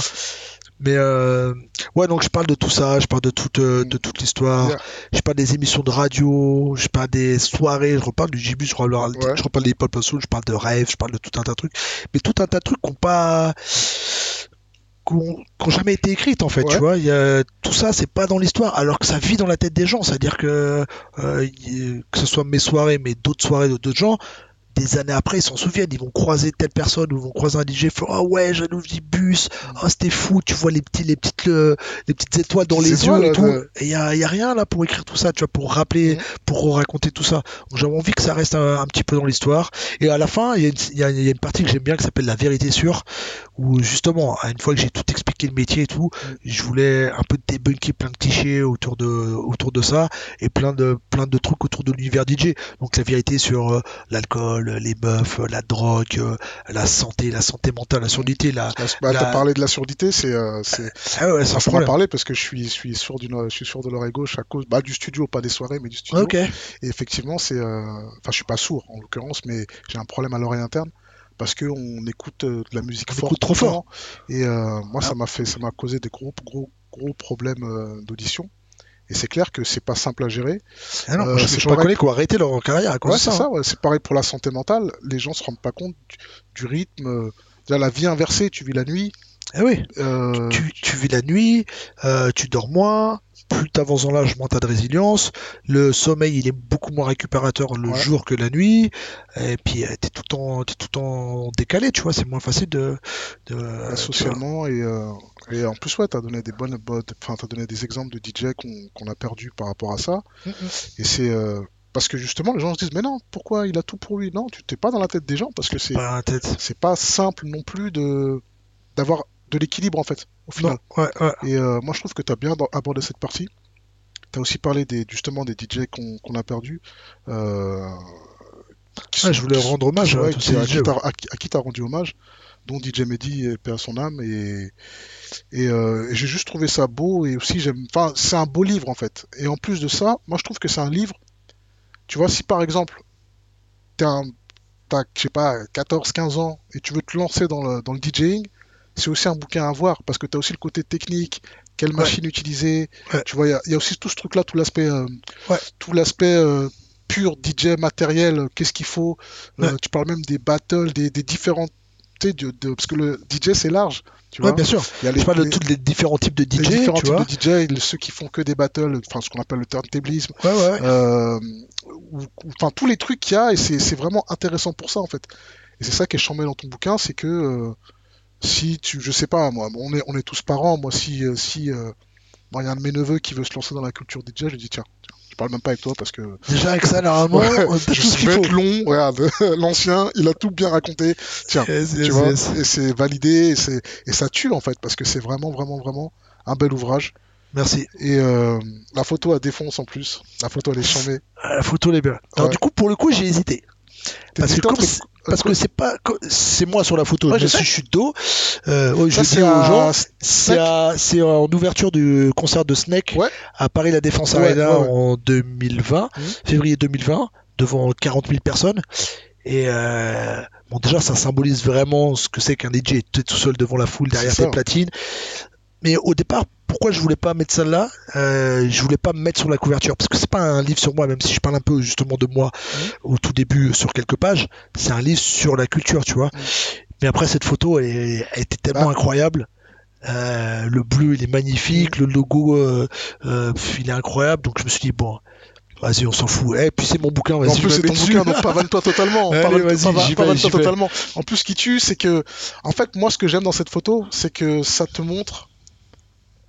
Tu vois, on va revenir à ce qu'on disait dans l'émission. Tu sais, quand t'es à la, à la, à la gare de, à la gare de Rennes et que tu prends ton, ton premier euh, The Source Ouais, et que t'arrives là, en fait. Tu vois, le, Ouais. ce qu'on appelle le, le cheminement. ouais. Et c'est ça qui est kiffant, en fait, parce que ta passion, t'a emmené, euh, bah, t'a emmené devant 40 000 personnes euh, à te pavaner totalement et ça tue, a fait écrit un livre chez et la rousse. écrire, et écrire un livre chez Larousse. Donc moi c'est pour ça que je l'aime bien. J'aime beaucoup la photo parce que Cool. parce qu'elle représente, on va dire, bah, le le le, le- pas c'est pas la fin, mais c'est où est-ce que ça peut t'emmener. Ouais, crois en ce que tu crois en ta passion, crois en ce que tu aimes, sois bon, travaille. Et Ah, ça, ça, va c'est ça va t'emmener où ça va t'emmener. Et je trouve que c'est un beau message pour les gens qui veulent être DJ ou euh, pas forcément DJ, mais même quand tu fais quelque Pour chose, tout, va pour au bout. tout. Tu peux te retrouver là-dedans, tu Ouais, vois. au pour ça qu'il y a ce côté personnel que j'essaie de. Après, dans le livre, je parle plus de moi, tu vois, mais, euh, mais tu, tu vas comprendre, une fois que tu as lu mon parcours, tu vas comprendre c'est quoi le cheminement. Et ça, pour tous les artistes, ça va leur parler. Pour tous les gens qui veulent faire des choses, ça va, ça va leur parler. Donc, euh, bon, je suis très fier quand même de ce bouquin. Ah, mais pavane-toi, je t'ai dit pavane-toi totalement. ok, ok, ok. Je Tu me vois, pardonne. fous-toi, c'est ton bouquin. euh, En fous-toi. en En fous-toi. En fous-toi totalement. Donc franchement, Swift, allez Swift, ça me fait Euh, plaisir de te merci, recevoir. Merci, merci. Ça me fait plaisir de recevoir un, un- un grand DJ. T'es le premier DJ que- qu'on reçoit. Ouais, bah, c'est cool. Euh, Il y en aura d'autres. hein. Bah, il y aura forcément Stretch à un moment donné. Il y aura, Ah, il y aura le d'autres. DJ. Mais euh, en plus, juste comment ça s'est fait. De... Moi, tu sais, je suis dans, je suis dans la simplicité totale. De... Pareil. Ouais, T'as un podcast? Attends, c'est comment? Bah, toi, c'est comment? Bah, toi, c'est comment? Bah, viens, Allez, bah, vas-y, viens. allez. Ça tue, en fait. Et c'est tout ce que j'aime dans ce qu'on fait. Tu vois, Bah j'aime la oui. simplicité, j'aime le. Moi, j'aime la Tu simplicité. vois, moi, c'est ce que je dis souvent, même dans la musique, dans le rap, si c'est plus que deux textos, deux messages, on fait pas. Tu vois. Ouais, ouais, Et en ouais. l'occurrence, on se check de l'épaule, euh, Ah on se check oui. de l'épaule rapidement, et, et je suis content de t'avoir dans, dans mon podcast parce que parce que euh, j'aime beaucoup ton parcours et, euh, et j'aime bien ce que tu as fait là pour la culture en fait, littéralement. Merci, merci, merci, merci. Pour la culture, frère. Pour la culture. Fallait le faire. Je te check. Yes. Encore une bonne Check de émission. l'épaule. Merci à toi. Merci, merci, merci Et pour je te dis à la prochaine. Yes. À Et- plus. Ciao.